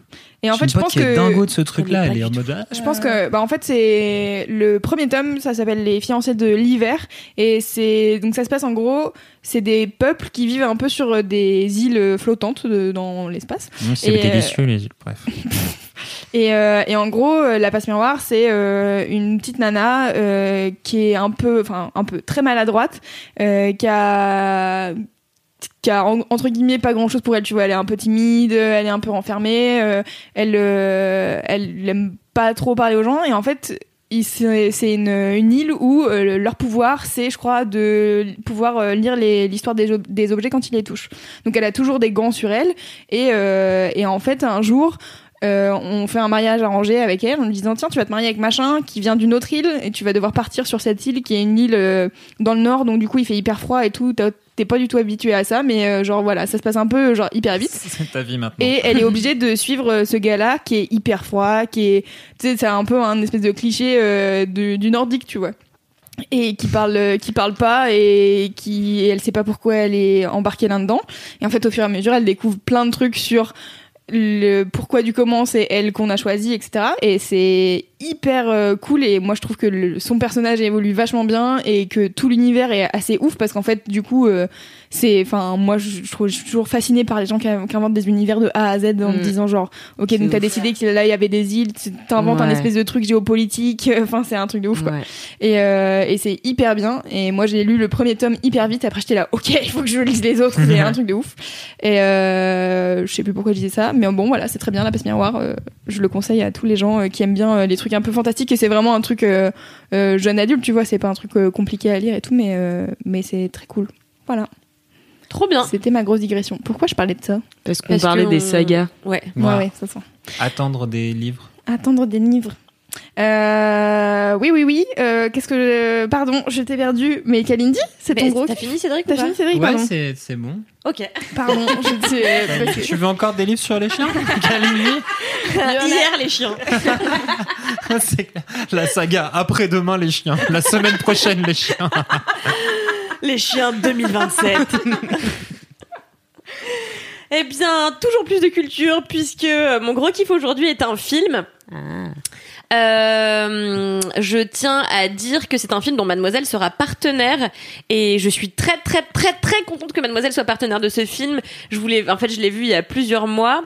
Euh, peut-être pas plusieurs Non. mois. Bon, je l'ai vu il y a un mois et demi. je vous l'ai déjà dit, j'ai aucune notion du temps il, qui il passe. sort le jour de la sortie de Tout Laisse-moi à kiffer. fait, c'est bien fichu. Le 28 août. Et, euh, donc le jour où vous écouterez euh, ce podcast, vous pourrez tout de suite vous ruer Alors en salle. attends, parce qu'il y a peut-être des gens qui vont écouter euh, dans le trois jeudi mois. et le vendredi. Alors si vous écoutez ce podcast à la bonne date, comme vous êtes censé le faire si vous êtes de bons auditeurs dociles, 11 auditeurs dociles. eh bien, vous pourrez directement courir en salle découvrir ce film. Ce film, vous avez peut-être euh, vu des affiches un peu partout, s'appelle Une fille facile. Euh, c'est le nouveau film de Rebecca Zlotowski euh, qui avait déjà signé Grande Centrale, euh, ainsi que plusieurs autres films, dont Mm. Planétarium, qui euh, que j'avais pas personnellement trop aimé, mais j'avais beaucoup aimé Grande Centrale en tout cas. Euh, voilà. Donc, vous avez pu le constater sur les affiches. En fait, euh, il y a un visage très familier euh, qui est celui de Zaya Dehar. Zaya Dehar qui a été euh, au cœur d'une espèce de, de tornade médiatique il y a quelques clair. années quand elle avait 16 ans. Mhm. Euh, parce Elle qu'elle avait euh, 16 ans Elle avait 16 ans parce qu'elle était Ah ouais. escort girl et qu'elle notamment vendait ses services à euh, plusieurs euh, joueurs de l'équipe euh, de foot de France, dont euh, Ribéry. Ribéry, ouais. Ah, yes. Et donc ça avait fait énormément scandale puisqu'elle était quand même mineure, voilà. Et, et Ribéry pas trop. Donc euh, voilà. Et, euh, et donc euh, je trouve ça génial que Rebecca Zlotowski ait décidé de la rendre actrice. Donc c'est son tout premier film. Elle a Zaya, elle avait déjà fait des trucs euh, assez chouettes. Elle avait collaboré euh, notamment avec euh, euh, euh, voilà. Donc j'ai oublié son nom. C'est Eh ben- aujourd'hui c'est mon fléau. Hein. C'est un couturier, non? Tout à fait. C'est Euh, pas- pas Gauthier? Gauthier non, non, non, non, non, c'était pas Gauthier. Euh, ça- Gauthier, c'était. euh, Non, il est mort. il, Nabila, vient, il vient de mourir là. Là, le Ah, fait- Christian Lagerfeld, Dior. merci. Euh, elle avait collaboré avec euh, Lagerfeld dans mes souvenirs. Enfin bon, bref, toujours est-il qu'Une fille facile, euh, c'est un film qui a fait beaucoup parler de lui quand il est, euh, il a été montré à la quinzaine des réalisateurs à Cannes cette année. Euh, c'est un film qu'on a dit être hyper sulfureux, mais hyper malin et assez féministe. Donc j'avais grave hâte de voir ce film, mais j'avais surtout hâte de voir comment jouer Zaya, parce que elle, n'a donc pas de formation d'actrice. J'avais hâte de voir ce qu'elle allait donner à l'écran. Et, euh, et donc je suis allée dans la, je suis allée au cinéma. J'étais un peu stressée et à la fois j'étais, euh, j'étais vraiment super excitée. Ça faisait longtemps que j'avais pas été aussi excitée parce que t'as, un, je savais que le, le film allait être hyper sensuel et tout. Puis moi j'aime bien euh, quand c'est hyper sensuel, donc j'étais contente. et le film a commencé, j'ai pas été déçue, mais parce que vraiment pas du tout. Tout de suite ça s'ouvre sur Zaya seins nus et en petite culotte qui nage dans la mer euh, à Cannes. Ah, c'est dans la bande-annonce euh, Tout à fait. ouais. Et euh, elle est très belle, hein, c'est Zaya, elle est sublime, elle a un corps euh, absolument incroyable. Et donc, euh, c'est l'histoire d'une jeune fille qui s'appelle Naïma, qui a 16 ou 17 ans, qui vit à Cannes avec sa mère dans un appartement euh, qui donne sur la mer. Et en fait, euh, cette jeune fille-là, elle est au lycée, tout va bien, son meilleur ami est un espèce de type hyper chouette euh, qui est artiste aux mille casquettes, il chante, il danse, il veut jouer la comédie, il est trop cool. Elle passe son temps à traîner avec lui. Et euh, un jour, il y a sa cousine Sophia qui débarque. Sophia qui est donc jouée par Zaya. Euh, et qui va un petit peu euh, bouleverser le cours de son été. Euh, Sophia est toujours à exhiber des sacs euh, de luxe dont on se demande euh, qu'à moitié comment elle a fait pour les obtenir. Et en fait, donc c'est l'histoire de, la, de cette relation entre ces deux cousines qui vont passer un été ensemble, un été en partie sur le yacht d'un homme riche, forcément. Qui donc euh, a des relations sexuelles. le yacht d'un clodo. C'est pas le yacht de Jean Clodo. Mais euh, et donc euh, le Sophia, donc le personnage de incarné par Zaya, euh, va avoir des relations sexuelles avec euh, le, le mec qui a le yacht. Et en fait, ce qui est super, c'est que le focus n'est pas fait que sur ce personnage-là, mais aussi et surtout sur le personnage de Naïma, sa cousine, qui a pas du tout les mêmes mœurs que que Sophia et qui regarde pourtant sa cousine avec beaucoup d'envie, beaucoup d'admiration, parce que tu sens qu'elle aimerait, comme elle, être un peu une femme fatale, une femme qui fait craquer euh, les hommes au premier coup d'œil. Et en fait, t'as plein de scènes où Zaya, voilà, elle marche sur la croisette dans une robe où on voit vraiment beaucoup ses seins, qui est très courte. Voilà, elle assume complètement son côté. euh, euh, euh, de femme hyper sexy et t'as vraiment les mecs qui se retournent genre et tu sens que Sophia adore ça et Naïma à côté qui la regarde avec un regard genre Oh, moi aussi je pourrais peut-être faire craquer les hommes à ce point là et, euh, et en fait ce film c'est euh, une que ça va être- donc bien sûr il y a une critique qui est apparue euh, il y a quelques jours sur le site de mademoiselle.com en fait ce, ce, ce film essaie de déconstruire un petit peu euh, l'image qu'on porte sur les, les femmes qu'on appelle les bimbos euh, ces femmes qui ont une sexualité libérée et qui l'assument complètement. C'est un vraiment c'est une fiction que une, une fiction une fiction anale. C'est une fiction que j'ai adorée parce que en fait, euh, Zaya a dit un truc que j'ai trouvé hyper intéressant à Cannes quand elle est venue présenter le film. Elle a dit en fait, euh, moi j'assume d'être une fille facile. En fait, une fille facile, c'est quoi? C'est une fille qui assume sa sexualité, qui joue de sa sexualité. Et en fait, qu'est-ce qu'il y a de plus libre qu'une femme qui, ac- qui assume sa sexualité? Enfin, je vois pas pourquoi ce serait quelque chose de négatif. C'est quelque chose d'hyper positif. Moi, en tout cas, je m'attribue ma, ma sexualité. J'en joue. Et euh, elle dit en fait c'est un c'est tout ça ce sont des mots euh, salope fille facile bimbo euh, qu'on attribue aux femmes pour juste les enfermer dans un carcan et euh, en fait pour mieux les manipuler. Donc euh, voilà euh, patriarcat basique et classique donc ce film, euh, je, je veux pas trop vous en dire parce qu'en réalité il y a plein de trucs à l'intérieur que je préfère que vous découvriez par vous-même, notamment euh, une super histoire. C'est vraiment ce que j'ai préféré. C'est l'histoire entre Naïma, donc euh, la protagoniste principale, et un des employés du type qui a le yacht. Ils vont nouer une, relation très étonnante basée sur donc elle, Naïma, elle a peu de culture générale. Lui est un espèce de bourgeois qui a plein de fric et qui va lui apprendre des choses sans, sans jamais avoir envie de la sauter, sans jamais entretenir une, une relation malaisante avec elle d'une quelconque nature. Et il y a une scène que j'ai déjà racontée, donc désolée pour euh, Alix, euh, mais que j'ai trouvé tellement forte dans ce film. Euh, ça spoil rien des enjeux du film, mais c'est vraiment un passage que j'ai trouvé exceptionnel. Donc il y a un autre personnage dans le film qui est absolument abject, qui est joué par Clotilde Courreau qui est une espèce de meuf hyper riche, qui a une énorme baraque.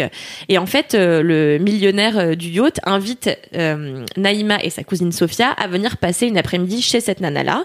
Et donc... euh, Clotilde Courreau, donc je, je me souviens plus du nom de son personnage, mais Clotilde Courreau euh, euh, porte un regard vraiment hyper réprobateur euh, sur le personnage de Zaya, qui est avec une robe très légère, on voit sa poitrine comme d'habitude et tout. Et, euh, en fait, à un moment donné, Zaya est autour d'une table avec tous les autres et elle regarde la mer et t'as un bateau qui fait qui sonne la corne de brume. Elle fait Oh Dès que j'entends une corde de brume, euh, je, je pense à Marguerite Duras. Et donc t'as Clotilde Courreau qui fait qui éclate de rire et qui lui dit Ah, ça vous fait penser à Marguerite Duras, mais quel est le, le livre que vous avez préféré de Marguerite Duras? Et donc t'as Zaya qui fait euh, Oh, je sais pas, je, je les ai tous aimés. Et donc, Marguerite- et donc euh, Clotilde Courreau qui dit non mais allez euh, donc dites-moi donnez-moi elle essaye de la coincer parce Ouais, qu'elle est ouais. persuadée que l'autre n'a jamais lu la, euh, la, la la femme de lettres dont elle prétend aimer tant le travail et et en fait, euh, Zaya finit par répondre Ah, f- avant j'aurais dit euh, euh, euh, la, la douleur, aujourd'hui je dirais l'amant. Et tu vois, c'est tellement, je trouve ça tellement cool de montrer qu'en fait cette meuf qui est qui est montrée que comme une bimbo et en fait pas que ça et qu'en fait tu peux pas enfermer éternellement les femmes dans les mythes de euh, de, de, de, de la salope et de la de la de la vierge et de la putain. Et je trouve que c'est franchement tellement malin. Il y a vraiment tout le film est ponctué comme ça de, de petites déconstructions et enfin tout en laissant euh, au film son âme de film hyper sensuel et de Ouais. romance de l'été et tout. Donc ça se veut pas trop un télo, mais un peu quand même. Ça se veut pas trop. euh, euh, dénonciateur de quoi que ce soit, mais ça l'est quand même un petit peu. Je sais pas, c'est hyper ambigu, c'est hyper fourni. Il y a beaucoup de choses à, à comprendre, il y a beaucoup de choses à tirer d'une fille facile, Euh, et surtout la prestation euh, des deux actrices principales, euh, qui sont franchement toutes les deux exceptionnelles. Mais c'est vrai qu'on reste plus sur le personnage de Zaya parce que forcément, avec tout ce qu'on sait d'elle, c'est Ouais, hyper étonnant de la découvrir à l'écran. Et euh, et qu'est-ce que je voulais dire d'autre? Euh, Ouais, donc en fait au début, j'ai vraiment eu ce truc où je me suis dit oulala, je suis pas sûre que j'aime sa manière de jouer. Et en fin de compte, plus le film avançait, plus plus je trouvais que la candeur dont elle faisait preuve à l'écran était hyper malin. Et en fait, euh, elle rappelle beaucoup euh, plusieurs actrices de la nouvelle vague, dont Brigitte Bardot, à qui elle a été pas mal comparée cette année à Cannes. Et Mhm. vraiment, il y a, enfin, c'est indéniable. Il y a un côté Brigitte Bardot, Bardot dans le. Putain, je arrête pas de bouffer mes mots. C'est indéniable. Il y a un côté Brigitte Bardot à mort dans le mépris. Et euh, il y a vraiment des similitudes dans leur manière de jouer, dans leur manière de se comporter, dans leur manière euh, de, de, de, de bouger, même physiquement et tout. Donc, euh, non, je Et trouve que. ouais. Tu penses que c'est voulu par la réal ou? Oui, je pense que. Alors, je, je, je veux- pas m'avancer, mais. euh, je pense. je- non, franchement, j'en sais rien. mais- Ça doit être pour ça qu'elle l'a prise aussi un peu, parce que. Tu, tu veux dire pour ses atouts physiques ou, ou pour sa candeur naturelle euh? Bah les deux. Enfin, je pense que quand quand t'es une jeune actrice comme ça et que t'as jamais mis un pied dans le monde du cinéma, c'est possible que t'aies une candeur euh, aussi. euh, Ah oui, non, mais clairement, je pense qu'il y avait une volonté de prendre des actrices qui n'avaient jamais joué pour qu'elles Mm. conservent quelque chose d'hyper naïf. Et en effet, leur jeu est super naïf de bout en bout, mais c'est ce qui fait que ce film a l'air hyper sincère, tu vois. Enfin, vraiment, dans les yeux de Naïma, euh, donc euh, la cousine de Sophia, donc la cousine de Zaya, t'as vraiment un truc mais exceptionnel qui se passe tout au long du film. T'as l'impression qu'elle ne joue jamais la comédie, en fait. T'as l'impression que elle, elle ne fait qu'être devant Ouais. la caméra. Et je trouve ça toujours bluffant. Et c'est ce que j'adore dans le fait euh, que les réalisateurs laissent leur chance à des débutants, c'est qu'ils arrivent à donner euh, une, un naturel à un film, une sincérité qu'on n'arrive absolument pas à retrouver quand t'as des acteurs confirmés qui jouent depuis des Bah années, où tu comprends tout à fait le côté acting. Là, vraiment, ce film, j'ai trouvé sincère, j'ai trouvé poignant, j'ai trouvé intelligent, j'ai trouvé féministe, je l'ai trouvé moderne et super incarné. Euh, voilà, ça a été franchement un super gros coup de cœur. Je sais pas si j'ai- été très claire dans ce que j'ai raconté. Ah si, euh, ça donne bien mais en tout cas, je vous encourage à lire ma critique qui sera là. peut-être un peu plus construite euh, et, et ordonnée. Mais vraiment, je sais- c'est mon coup de cœur de l'été, franchement. hein. Et je suis tombée complètement amoureuse euh, des meufs, euh, comme je suis tombée amoureuse du personnage de. C'est terrible, j'ai aucun nom qui me vient en tête, mais d'un des protagonistes, euh, Benoît Magimel. Euh, j'ai adoré son personnage, donc c'est euh, le type qui va se, se nouer d'amitié avec Naïma. Je trouve que leur relation est hyper fouillée, hyper hyper bien mise en scène, hyper intelligente. Enfin voilà, j'ai pas grand chose à dire de plus, mais c'est c'est une merveille et ça prend le contre-pied de plein de trucs dégueulasses qu'on vit actuellement dans notre société. C'est vraiment cool. très cool et ça mérite largement des déplacements en meute pour aller voir ce film qui sortira un 28 août. Je sais pas si c'est une date à laquelle les gens se déplacent encore beaucoup au cinéma, mais en tout cas, ça vaut le coup de dépenser de l'argent pour aller voir ce film. Ah, yes. Et voilà. Bah trop bien. Yes. Écoute, mic drop. Bah ouais, c'est clair, Ouais. stylé. Trop bien. Non, vraiment, allez le voir, c'est trop trop stylé. Ça donne trop envie. Le 28 Mais c'est août. marrant ce que tu disais sur Zaya, euh, sur euh, comment elle expliquait le film à, à Cannes, parce que c'est peu ou prou à peu près le, le même discours qu'avaient euh, justement bah, les, les, les féministes à la, quand la pilule était sortie, donc les féministes des années 70, qui du coup euh, parlaient des femmes libérées comme justement pas des euh, filles faciles ou des filles légères, mais comme des meufs qui euh, assumaient leur sexualité et qui Qui prenaient leur sexualité en main, surtout. ouais, c'est ça. Oui. C'est pas des, c'est pas des filles faciles, c'est Mm. des filles fortes, quoi. Mais le pire, c'est que là, Et elle dit coup, même pas qu'elle marrant a pas que envie qu'on 50 ans utilise après- le terme de fille facile. Oui, ça mais la dérange non, pas, le terme ne la dérange pas, tu vois. Ouais, c'est juste qui est connoté derrière, quoi. Faut- Voilà, exactement, parce que. Mais Mais non, franchement. genre 50 euh, ans après, on... ça n'a pas tant évolué que ça. On a Et besoin ouais. d'en remettre une couche Ouais, régulière. C'est dingue. Donc effectivement. Mm. Non, non, non. Et puis en plus, franchement, il y a un. Moi, j'ai été émoustillée par ce film, tu vois. euh, Voilà, je... c'est ça que je voulais dire Ah, aussi. J'ai été pour ça que c'est ton gros par kiff ce en film. vrai. non, mais vraiment, il y a des scènes où j'étais des là. boulis. Ouais.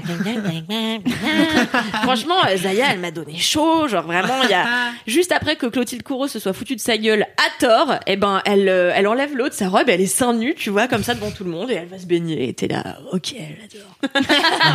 ah, j'adore. J'adorerais être libre comme elle. J'adorerais être, Ouais. le- j'adorerais être libre comme sur ce personnage euh, euh, de film, tu vois. Et, et elle est sublime, et sa, sa cousine aussi est sublime. Les deux, elles forment un duo au top, et vraiment, euh, j'ai eu chaud euh, longtemps. Et, et en fait, tu ressors avec une énergie solaire et que tu vas puiser non seulement dans la lumière de Cannes, tu vois, parce que c'est ça aussi, la ville, elle est bénie en permanence Ouais. dans une, une vraie belle lumière, donc tu, tu retires un peu de, de solarité, de soleil en tout cas, de ça, mais aussi du corps de ces filles, tu vois, qui sont gorgées de soleil. Dirait que tu parles de fruits. J'aime bien. Elle est longue. Quand Kalindi commence à faire ça veut dire qu'elle a plus les mots pour dire à quel point ça l'a un peu chauffé quoi. C'est clair. Elle fait ça pour la bouffe aussi. Je pensais à tous les hommes dans la salle de cinéma, j'étais là, ouais, ouais. ouais. Vous devez être dans un état, ouais. les gars, parce que moi aussi. Trop bien Cal, merci beaucoup. De rien. Euh, C'est fini? Ouais, c'est déjà la fin. Oh, tous bah les LM hein, Crado, ils vont être tristes, c'est la fin de l'épisode. Tous les quoi Les LM Crado, c'est pas comme ça qu'on disait LM, Les LM Crado Non Les LM, les LM Crado Non, c'était pas ça qu'on avait dit, non On a jamais dit ça, Mais t'avais trouvé un mot la dernière fois pour les, Les gens qui écoutent LM. LM Ah, les LM Crado Mais moi, je préfère les LM Crado. LM Crado, c'est du génie. Je sais pas si c'est ça qu'on a je sais pas si vous allez être vexés ou pas, mais moi ça me fait rire. C'est génial. Eh ben écoutez les LM Crado, merci d'avoir écouté jusqu'au bout. Euh, écoutez, comme toujours, je vous rappelle que vous pouvez vous abonner à Laisse-moi kiffer, ainsi que le partager auprès de vos amis, afin qu'ils l'écoutent aussi, afin que vous puissiez en parler après et regarder des films ensemble et des séries, etc. Voilà, c'est super. Euh, N'hésitez pas à laisser vos vides bolos sur Apple Podcast, euh, comme ça, on- je peux les lire à l'antenne la prochaine fois avec un pseudo et un texte sous les yeux, ça sera mieux. Et euh, merci Alix d'être venu dans Laisse-moi kiffer. Ça me Merci, fait plaisir. Alix. Ça fait toujours plaisir. Ça fait vraiment plaisir. Euh, bisous, euh, bisous la brigade du kiff, à la prochaine. Bisous, bisous, bisous Et d'ici la prochaine fois. Toujours bien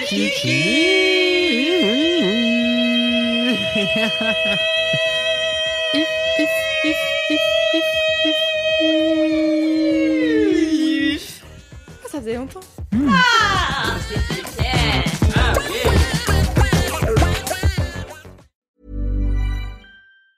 Even on a budget, quality is non-negotiable. That's why Quince is the place to score high-end essentials at 50 to 80% less than similar brands. Get your hands on buttery soft cashmere sweaters from just 60 bucks, Italian leather jackets, and so much more. And the best part about Quince, they exclusively partner with factories committed to safe, ethical, and responsible manufacturing. Elevate your style without the elevated price tag with Quince. Go to quince.com slash upgrade for free shipping and 365-day returns.